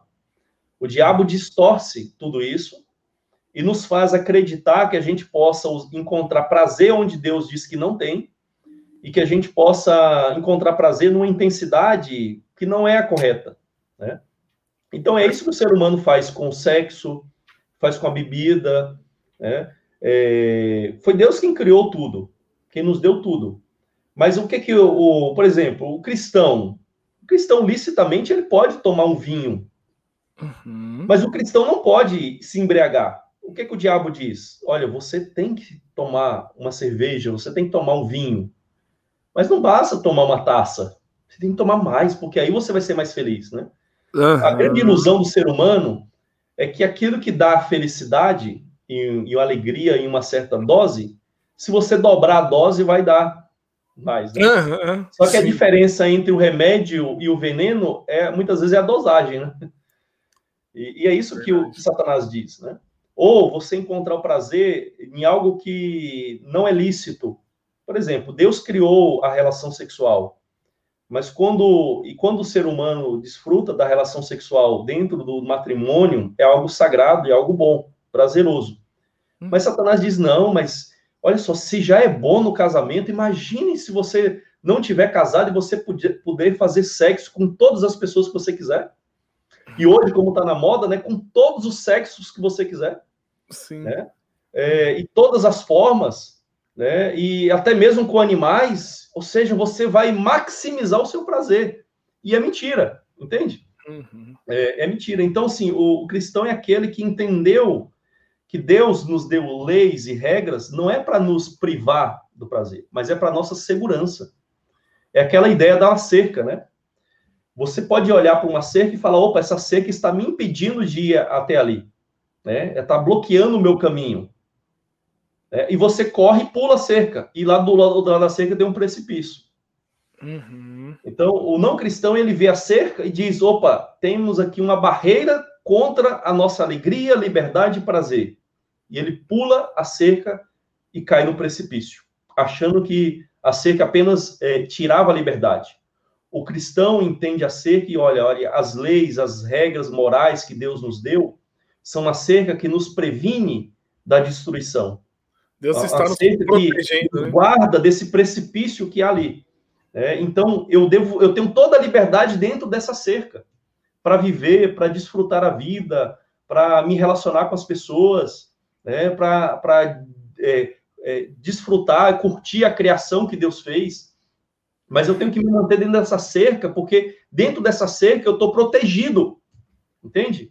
Então, o não cristão vê as leis e, as, e a moral a cristã, os mandamentos, como uma privação de algo que está além. O cristão que entende o que a Bíblia ensina, vê a cerca como uma proteção para ele desfrutar da liberdade que Deus deu. Né?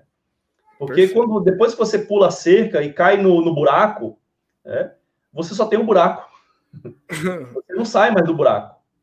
Então, dentro da cerca, você tem toda, todo, vamos dizer assim, vamos usar a analogia do jardim do Éden, né? Você uhum. tem todas as árvores para você comer.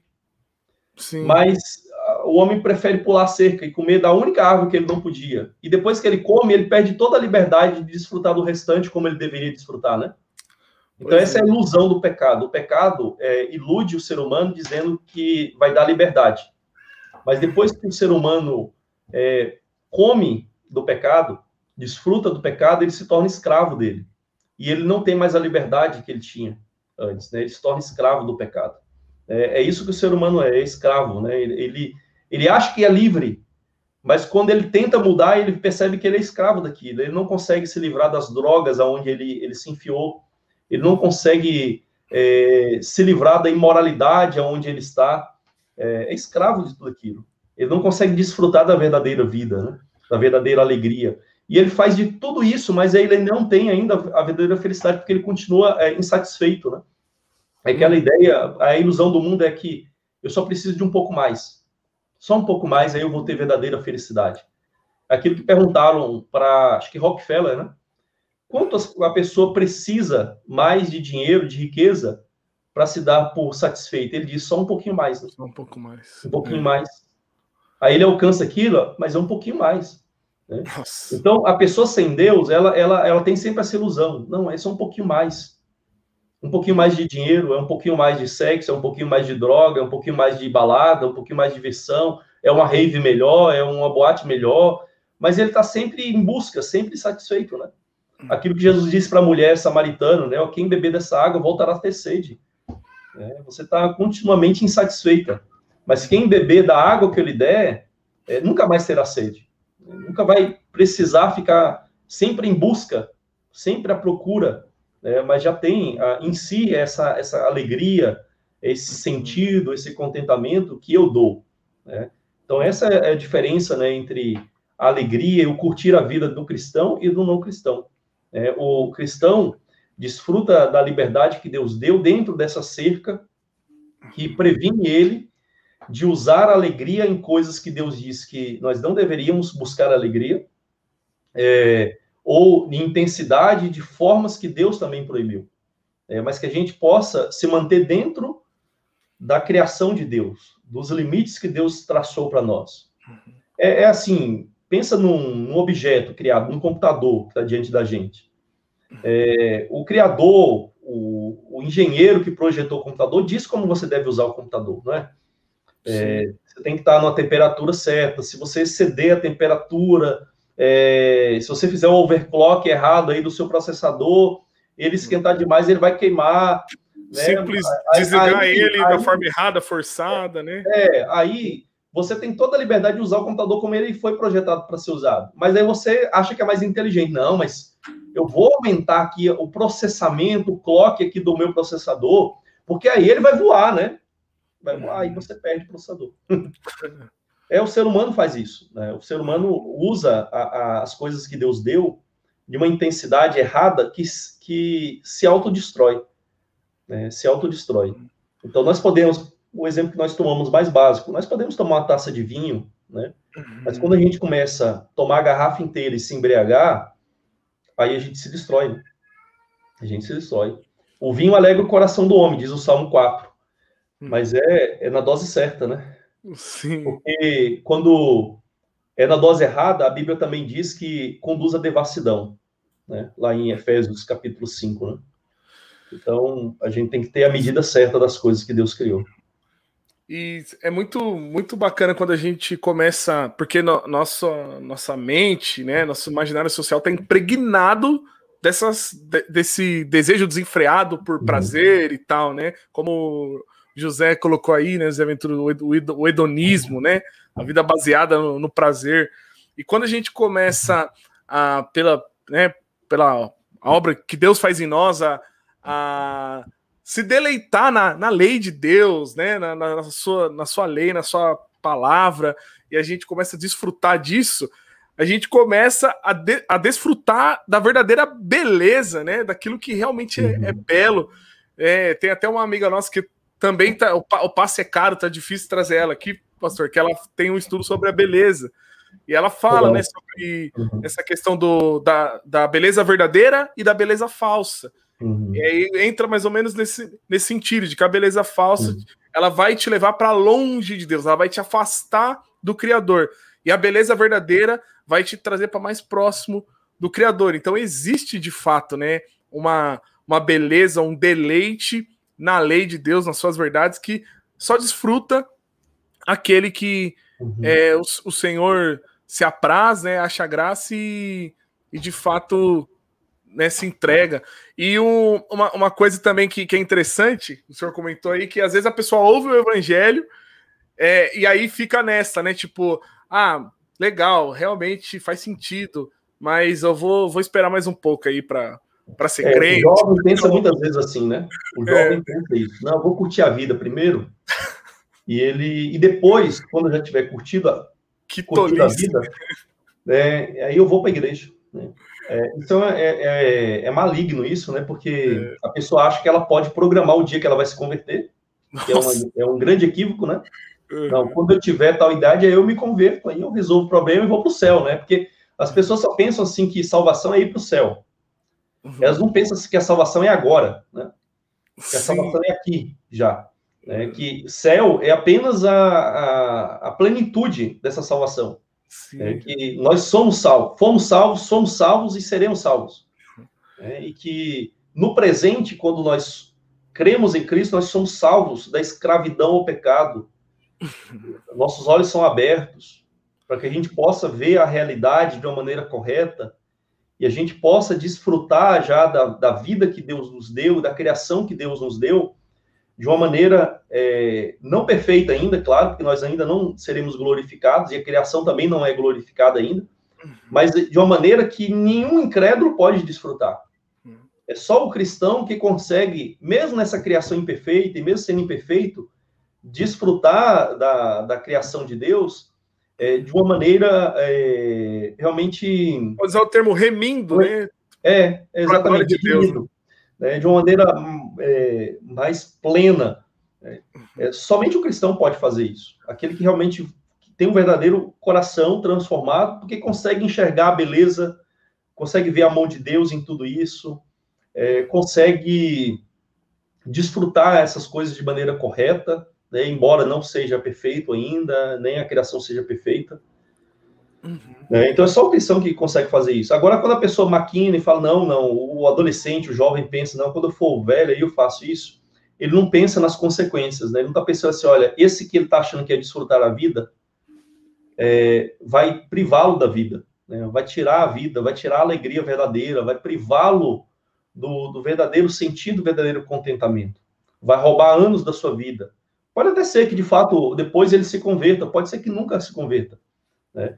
É, mas o fato é que, independentemente disso, ao, ao se entregar a, a vida de maneira errada, a pessoa vai se, se destruindo, né? perdendo a vida. Né? Uhum. Perdendo a vida. Porque Achando Jesus falou, eu sou tá ganhando, né? Eu sou a verdade e a vida. Né? É, e, e, fora de Jesus não tem vida, só tem morte, né? Só tem morte. Eu sempre, nesses assuntos assim, eu gosto de citar, até procurei aqui o João 17, 3, é que Jesus fala aí, a vida eterna é esta, que te conheçam a ti só, por único Deus verdadeiro, e a Jesus uhum. Cristo a quem enviaste. Né? Então, o, o, fato de nós se expor às escrituras, estudar as escrituras, é, tá em comunhão com os irmãos, tudo a gente já está desfrutando da vida eterna, né? Conhecendo a Deus uhum. e, a, e, a, Cristo, né? Sim. É, muito, muito interessante. Então, eu, eu queria só. Eu falei que tinha duas perguntas: essa questão do, do, do, do prazer, da, do, do, curtir, né? Do cristão. Uhum. Acho que ficou é, muito. A resposta muito boa, muito mais que respondida. Mas a, uma outra curiosidade, assim, que eu tenho, tem muita gente que assiste aqui o Damasco Cast que às vezes veio né, do, do contexto neopentecostal, às vezes pentecostal, conhecendo a fé reformada. Muitos têm, às vezes tinha um, é, às vezes até um cargo lá no, no, no neopentecostalismo de liderança e tudo. E eu lembro que, que o senhor comentou que desde o do início tinha essa inclinação para, ou não sei se, se já havia essa vocação para o pastoreio e tal.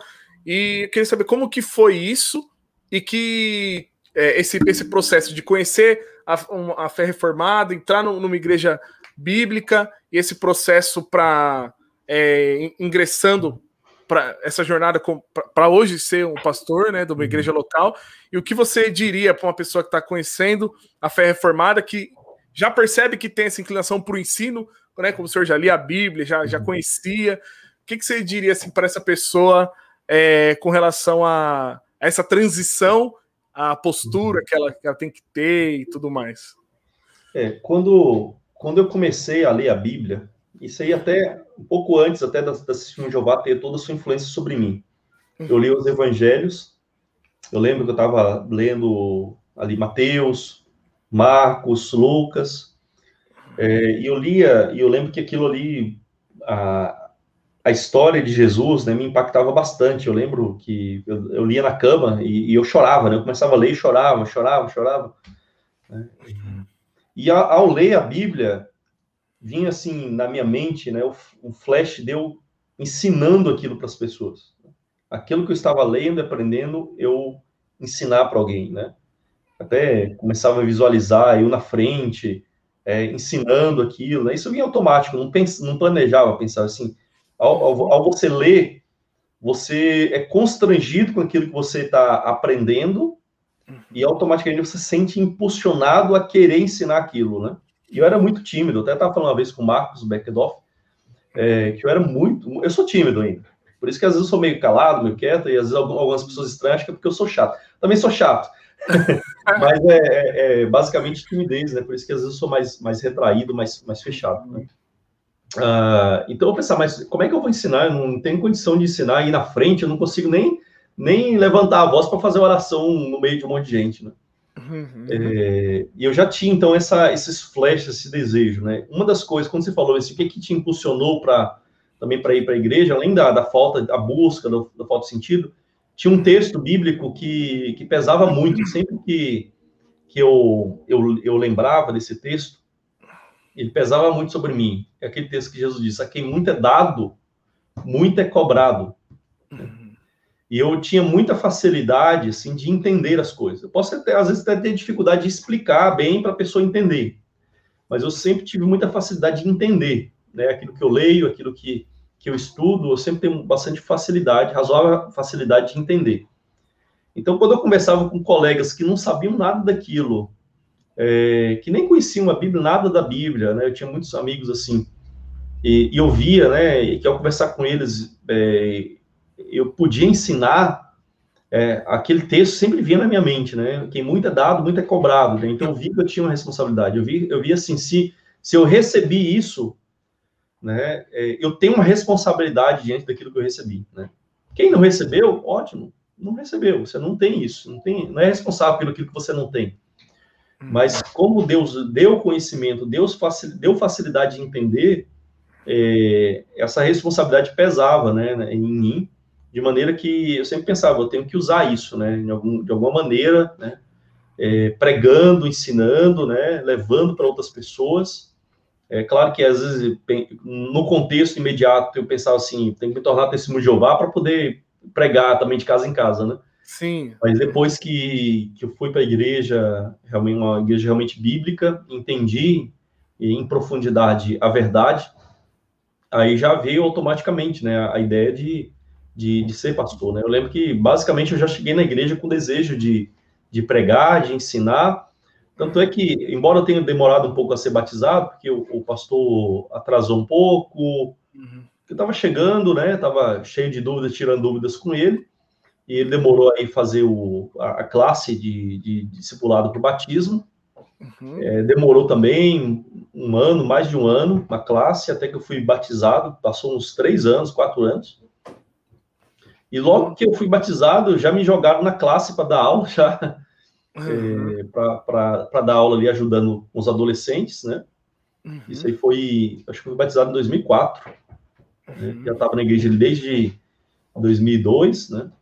É, em 2004, final de 2004, fui batizado e já ali já, já jogaram para dar aula na classe e descuidar já, já me colocavam antes para dar aula.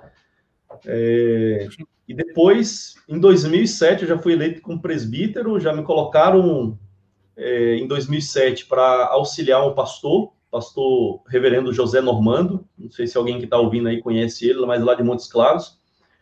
E em 2007, a primeira igreja presbiteriana lá de Pirapora, da minha cidade, é, precisava de pastor, e o único pastor que estava disponível naquele momento era um pastor de Montes Claros, que não podia vir toda semana, seria enviar, vir toda semana. Aí eles falavam, vamos colocar o Anderson lá, né, para ajudar o reverendo Normando. Uma semana o reverendo vai estar tá aí para pregar, para visitar, e o restante o Anderson toca o barco, né, prega, ensina, visita. Então, ali já em 2007, né, quando, quando já era, já era presbítero, já fiquei ali.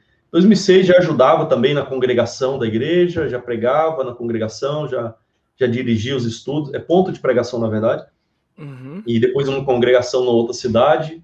Também fiquei como evangelista lá alguns meses, cobrindo outro evangelista que teve que sair. Uhum. E 2007 ajudando. E 2008 já fui para o seminário. Então passou pouco tempo até, desde, desde que eu que eu, eu me converti, né? Acho que muitos aí que estão me ouvindo, quase todos, têm muito mais tempo de, de igreja do que eu.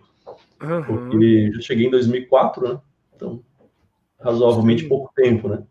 Por quatro anos, em quatro anos eu fui para o seminário, né? Uhum. Depois de quatro anos que já estava lá. É, quatro anos de batizado, né?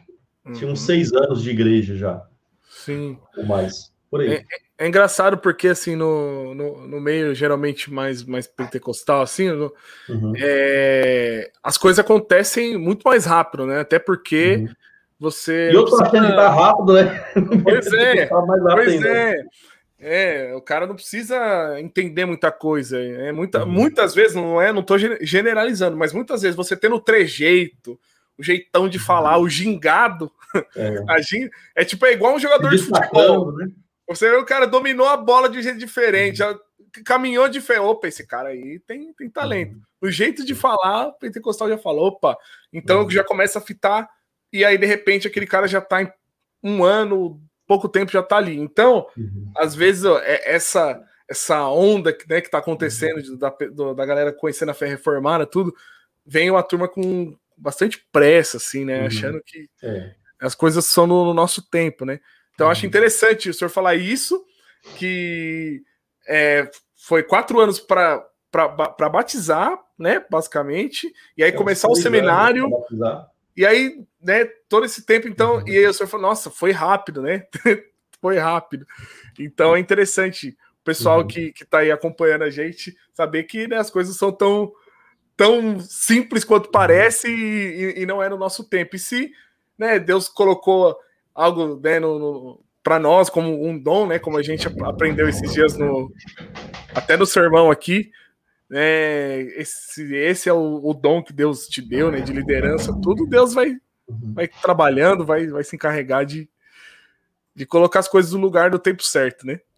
Sim.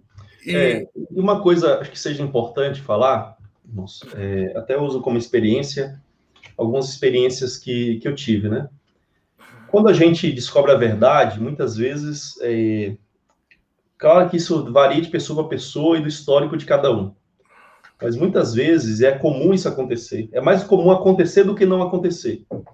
Essa verdade realmente inflama nosso coração. Né? Pensa só, você estava na, na, cegueira, estava na escuridão, sem entender nada, e de repente você conhece. Né? Você quer que todo mundo entenda aquilo, aceite aquilo, né? Então, assim, a pessoa não pode falar um A que você já fala B. É verdade. Então, se você quer corrigir todo mundo, você quer ensinar todo mundo, né? Você quer dar lição de todo mundo. Se a pessoa erra uma vírgula, você já quer corrigir, já quer ensinar o certo. E às vezes a gente erra muito, entende? A gente erra, muitas vezes a gente até começa a se orgulhar da verdade que a gente tem, e a gente tem que tomar muito cuidado com isso, né? Porque às vezes isso prejudica mais do que ajuda as pessoas. Então, assim, eu incentivo a todo mundo né, que, que descobriu a verdade a, a sempre pensar antes de responder ou corrigir alguém. Né? E principalmente, assim, não, não corrija tudo. Hoje em dia, eu já me acostumei com isso, e coisas que eu corrigiria antes e que me incomodariam tanto a ponto de eu, de eu ter que rebater a pessoa, é, hoje eu, eu não rebato mais, eu deixo. É, e eu, às vezes, procuro focar em coisas que são mais fundamentais para explicar, para corrigir a pessoa, né? É, do que ficar rebatendo e corrigindo cada vírgula errada que a pessoa comete, né? Então, assim, tem que tomar muito cuidado com isso, porque não ajuda, né? A Bíblia, a Bíblia ensina que tá, tem, tem tempo de falar e tempo de ouvir, né? É, e a gente tem que aproveitar as oportunidades. A Bíblia diz que a gente tem que temperar a nossa palavra com sal para sabermos responder a cada um. É, a Bíblia diz que a gente tem que estar pronto para dar razão da nossa fé, mas sempre nisso, né? Com palavras corretas, com sabedoria, com paciência. Lembra que o apóstolo Paulo diz isso para Timóteo, que ele deveria ensinar com paciência, na esperança que Deus desse compreensão da verdade né, e salvação para essas pessoas. Então, às vezes, a gente é falbado, né? A gente, a gente quer fazer na, na força, na marra, com que as pessoas entendam a verdade. E a Bíblia diz que não é por força, não é por violência, é pelo Espírito dele, né? Então a gente é só instrumento de, de falar a verdade, com paciência. Pensar assim, quanto tempo a gente viveu no erro, né? quanto tempo a gente teve errado também? E pensa que às vezes aquela pessoa não leu um, um, um livro na vida. Uhum. Às vezes você já leu muitos. Então, assim, não é nem para você se orgulhar, nem para você ficar impaciente com aquela pessoa. Mas orar a Deus, pedir a Deus sabedoria para você aproveitar as oportunidades de uma maneira sábia e de colocar a verdade para aquela pessoa. Né? E, às vezes o melhor momento não é na hora que a pessoa fala aquilo, porque às vezes naquele momento, se você já corrige, a pessoa já, já se fecha, né? Você está corrigindo ela. Mas é aproveitar um, um, tempo oportuno, você tem tempo realmente de sentar, de explicar para ela, né? E aproveitar a experiência, falar, falando, ó, já vivi muito tempo sem conhecer a Bíblia, né? Eu gostaria de compartilhar com você como é que foi minha experiência, né? Como é que foi minha vida, né? Ó, foi assim, assim, assim, assim. É por isso que hoje eu entendo, né, esse, esse assunto que você estava falando aí, que é isso, isso, isso, isso que a Bíblia ensina, né? Eu acho que isso vai edificar muito mais as pessoas do que a gente só rebater, dizer que a pessoa está errada, que ela é herege, né, e etc. Né? Tem um livrinho aqui, ó, pequenininho, são poucas, pouquíssimas uhum. páginas. É, é, um livro aqui que, que diz aqui é, recomendações aos jovens teólogos e pastores. Legal. É, esse livrinho aqui nos adverte, né, com relação às nossas precipitações. Hum. Quando nós conhecemos a verdade, já queremos ensinar aquela verdade como se fosse a mais fundamental de todas. a verdade, embora tudo seja verdade, é, há graus né, de, de relevância né, daquela verdade. Tem verdades que são fundamentais, tem verdades que são secundárias, né? Tem uhum. verdades que, se a pessoa não crê, ela está condenada. E se ela crê, ela é salva. Mas tem verdades que, se ela crê ou não crê, não é aquela verdade ali que determina o destino eterno daquela pessoa, né? Então a gente precisa saber filtrar, né? Eu creio que esse, esse livrinho aqui é, é bom para tanto para pastores como como para crentes, né? É, ele, ele fala uma coisa aqui interessante, eu lembro dessa frase, ele, ele usa o exemplo da música, né? E diz assim que quando a, o jovem, a criança e o adolescente está mudando de voz, não se canta, né? Quando está mudando de voz, não se canta. Aí diz assim: enquanto está aprendendo se a pregar, não se prega. Porque às vezes o pregador novo ele comete muitos erros, né? Eu já cometi muitos erros, acho que eu deveria ter lido esse livro aqui muito antes. É, porque a gente às vezes quer é, pregar tudo, tudo que a gente está aprendendo, a gente quer ensinar da, de qualquer forma, sem se preparar direito, sem colocar as palavras corretas. É, então a gente tem que tomar muito cuidado, né? Quando a gente está aprendendo algo, a gente tem que ter muita prudência ao tentar ensinar aquilo, porque a gente às vezes comete erros, né? A gente não, não tem a, a ideia do todo. A gente às vezes lê um livro, dois livros sobre um assunto e já acha que sabe tudo sobre aquilo, e não é assim. A pessoa lê um livro sobre predestinação e ela já acha que já entendeu predestinação, livre-arbítrio, e ela sai aí, qualquer coisa que a pessoa fala já sai corrigindo, brigando, né? Então tem que tomar muito cuidado. Verdade, muito bom.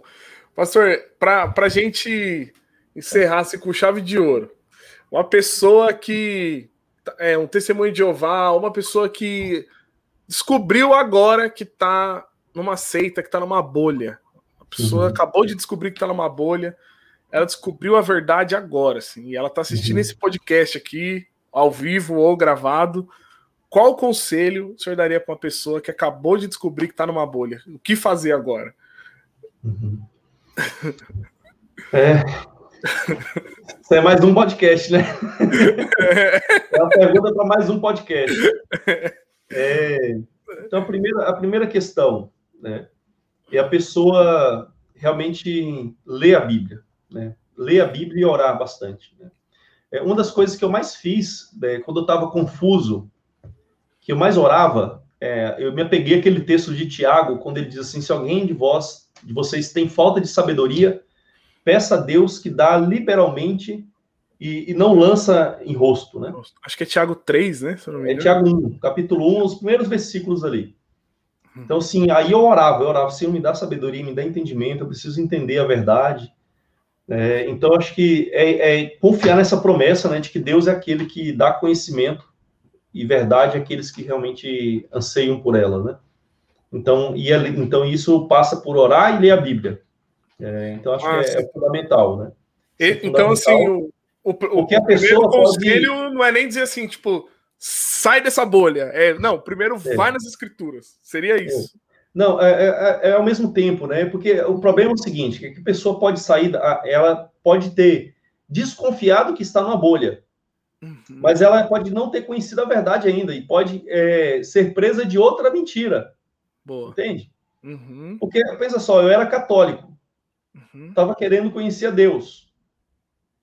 Aí, ao sair, querer sair do catolicismo, onde é que eu fui bater? Olha só. Uhum. Testemunho de Jeová. Uhum. É, e pode sair da testemunha de Jeová e parar em outra seita, entende? Sim. Então, assim, é fundamental ler a Bíblia. É, e pedir a Deus que o Deus da verdade revele a verdade para essa pessoa.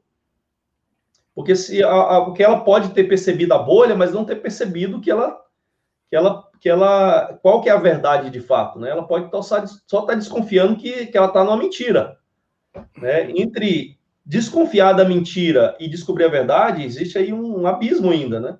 Uhum. Então a pessoa precisa é, realmente ter um coração. leitura de Bíblia e oração. A oração a Deus, né? Para que ele possa realmente é, iluminar o caminho e dar entendimento para ele não cair em outra mentira, né? Em outro engano. Né? Porque ao, ao, se abrir para algo externo, uma pessoa que viveu tanto tempo na cegueira, é, é aquilo que Platão diz, né? Lá no, no mito da caverna. Né? A pessoa está ali na, no escuro, vendo só sombras quando ela sai na luz, do, na luz do dia, ela fica cega, aquele brilho todo que ela nunca enxergou na vida dela. Ela até acha que aquilo ali tudo é um absurdo, né? É, é, até quer voltar para a caverna porque lá era confortável para ela. Né? E muitas pessoas são assim, ao, ao, ao, sair daquele, daquele nicho religioso e ao se deparar com uma realidade totalmente nova, que tira ela do seu conforto, da sua caverna, ela tem um incômodo tão grande e ela às vezes sente um desafio tão grande que ela fala assim, não, é, tá vendo como era melhor ter ficado na minha caverna? Tá vendo como aquilo que as pessoas falaram, né, que se eu saísse seria ruim, é melhor voltar para lá. Né? Então esse é o, é o, risco, né, da pessoa é, ficar presa naquilo ou, ou ir para outro, outro erro, né, até pior. Uhum. Então é fundamental a leitura da Bíblia, né? Uma das coisas que eu fazia é, é ao ler a Bíblia, você lê várias vezes o mesmo texto. Uhum. Então, por exemplo, eu lembro até hoje, né? É, eu lia, pegava Efésios, e eu lia Efésios várias vezes. A carta toda, pegava assim, lia de manhã, lia à tarde, lia à noite, no outro dia lia de novo, manhã, tarde, noite, de maneira que praticamente eu decorava, né? Eu lembro, eu falei para vocês uma vez, eu falei na igreja, uhum, falou, ganhei o apelido de irmão Efésios, porque, citando, né? É, eu, eu, eu, lia tanto e eu fazia isso com todos os textos, né? Do Novo Testamento, do Antigo Testamento, eu não tinha o hábito de fazer tanto isso, mas as cartas, o Novo Testamento, eu fazia, fazia assim, né? Então, ao ler tanto, aquelas, os textos basicamente ficavam na minha cabeça. Uhum. E quando precisava, era só sacar e lançar, né? Aí, uma vez. É legal eu... que é, são livros tão, são curtos, né? Pequenos. né? Tem um conteúdo tão rico, né? Então... É. E, e, é porque, assim, quando você lê várias vezes, você começa a gravar e, você, e, e o enredo, a, a, lógica do texto começa a fazer sentido, né? Para você. Mas. Porque a gente ainda tem mania de ler, ler a Bíblia como se fossem versículos separados, né? Isolados, como é. se fossem provérbios isolados, assim. Nem o livro de provérbios a gente não pode ler isolado, porque eles estão agrupados, né? É, e, tem, e tem grupos de provérbios que falam sobre alguns determinados assuntos. Então, até ali tem um contexto. Sim. E, e, às vezes a gente quer ler o, as cartas como se fossem provérbios isolados, versículos isolados, né? Aí não faz sentido nenhum. É por isso que as seitas adoram isso, né? Elas uhum. citam um versículo fora de contexto, mas dando a ênfase que eles querem dar. Perfeito. Hum. O senhor está uma situação agora. Então, eu, eu ia. Situação? É. Não, mas é, é, eu, agora não lembro qual que é, se eu ia falar, mas eu, eu ia dizer, primeiro, é ler a Bíblia, Uhum. E buscar alguém é, que, que possa, de fato, instruir, né? Alguém que, que tenha conhecimento, uhum. alguém que, primeiro, creia na Bíblia, né? Uhum. Certificar de que o pastor de quem você está procurando, ele crê de fato na Bíblia. Uhum. E crê de fato na Bíblia, eu estou querendo dizer, é, e você tem que evitar dois erros aí, né?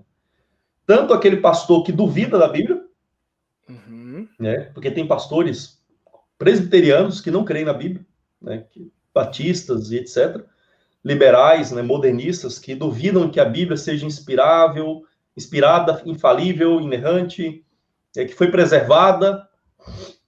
Uhum. É, então você tem que fugir desse. Esse é mais fácil de você é, conseguir é, identificar, porque se ele fala assim, não, mas isso aqui não é bem assim, não, é, milagre não existia, partiu o mar vermelho, não foi assim, aí você já percebe logo. Mas o mais difícil é o liberal, que não é exatamente é um liberal clássico, né? Mas é aquela pessoa que ela diz que crê na Bíblia, a Bíblia é a palavra de Deus, mas ela a Bíblia está em segundo plano para ela, entende? Uhum. Em primeiro plano está revelações, está sonhos, visões, uhum. aquilo que ela acha, as experiências dela, né? Uhum. E a Bíblia fica em segundo plano. É, é, a mesma coisa que o liberalismo, no final das contas, né? O efeito é o mesmo. A Bíblia é desvalorizada, a verdade é relativizada. Uhum. Então você tem que tomar cuidado com esses dois tipos de pessoas. É, tanto aquele que nega explicitamente que a Bíblia seja correta e palavra de Deus por completo, como aquele que, embora diga que seja a palavra de Deus, ela está em segundo plano. Primeiro vem experiências, sonhos, visões, opiniões, experiências pessoais, místicas, e no final da conta você não vai ter como aprender com essa pessoa. Então você tem que procurar realmente um, um líder, um irmão, que entenda que a Bíblia é totalmente palavra de Deus e a autoridade máxima na nossa vida e um irmão que conheça a Bíblia para poder te ajudar a entendê-la, né? Então, acho que essas duas coisas são fundamentais, né? Aquilo que, que o eunuco é, diz para Felipe, né? Como é que eu vou entender se alguém não me explicar? Hum. Tem coisas que a gente tem que reconhecer que a gente precisa de explicação, de uma ajuda de alguém, né? Para nós conseguirmos entender. Não é que você nunca pode entender tudo sem a ajuda de ninguém, só que vai dar mais trabalho, né? Você consegue chegar lá. Sim. Com erros e acertos, você chega lá. Mas quando você tem uma ajuda, você chega lá mais facilmente. Encurta o caminho, né? Ganha velocidade. É, encurta o caminho. Muito bom. Sr. Anderson, muito, muito obrigado por esse momento aqui. Já uma hora e cinquenta de, de podcast. Será que tem alguém ouvindo a gente ainda? Tem, tem. Tá, a turma tá aqui. Assim, a nossa audiência no, ao vivo não, não, é grande, né? É, uhum. Tem, fica em torno de, de 10 a 20 pessoas, assim. Nós estamos com 12 aqui, fico 10 durante todo o tempo. A turma aí acompanhando, o irmão José, o Alexandre estão aqui, né? Uhum. Comentando tudo. Ventura tá aí também? Oh. Tá, tá a turma. E, e assim, sempre um prazer, uma alegria a gente poder né, ter esse momento de comunhão, falar uhum. da, das coisas de Deus e eu fico feliz por ter essa oportunidade de ter feito esse podcast aqui, vai ficar gravado. Sempre que alguém me perguntar a respeito do testemunho de Jeová, tá, eu vou falar, ó, assiste o podcast número 13 lá, que você vai entender como que funciona a parada. Eu agradeço, agradeço muito a oportunidade, desculpa não ter atendido antes aí o pedido, às vezes a correria, né, a gente acaba não conseguindo, mas foi um, um grande prazer a gente bater esse papo. E que Deus é, faça com que esse papo informal, né, porque foi algo informal, possa de alguma maneira ajudar alguém, né, ou ajudar alguém a ajudar alguém. Né? Amém. Isso aí. E agora, agora que a gente terminou, a gente pode tomar um café, né? Opa! Pode mesmo. Olha o que chegou aí para mim. Oh, coisa boa, hein? O Nick. Rapaz, a conversa vai continuar aqui nos bastidores aqui. Legal, José Ventura falou que foi muito bom conhecer a história. Gabriel aqui também tá aqui, que já é inscrito no canal também, curtiu. E que os irmãos que estão aí, amigos que não, não são inscritos ainda, se inscreve aí no, no canal, faz aquelas coisas de, de YouTube lá, deixa like, compartilha e, e divulga aí, porque sempre na, com a ajuda de Deus a gente tem esse, esse desejo, esse prazer de trazer uhum. irmãos aqui para falar das suas experiências com, com, a, com Cristo e compartilhar também algum, algum conhecimento, algum dom, né? Como diz o apóstolo Paulo com, conosco aqui. Uhum. Tá bom, irmãos? Eu vou encerrar por aqui. Deus abençoe a todos e fico Amém. Pastor Anderson aqui mais um pouco. Nos vemos na igreja, se Deus quiser. Amém. Amanhã estamos juntos no dia do Senhor. Amém. Grande abraço, irmãos.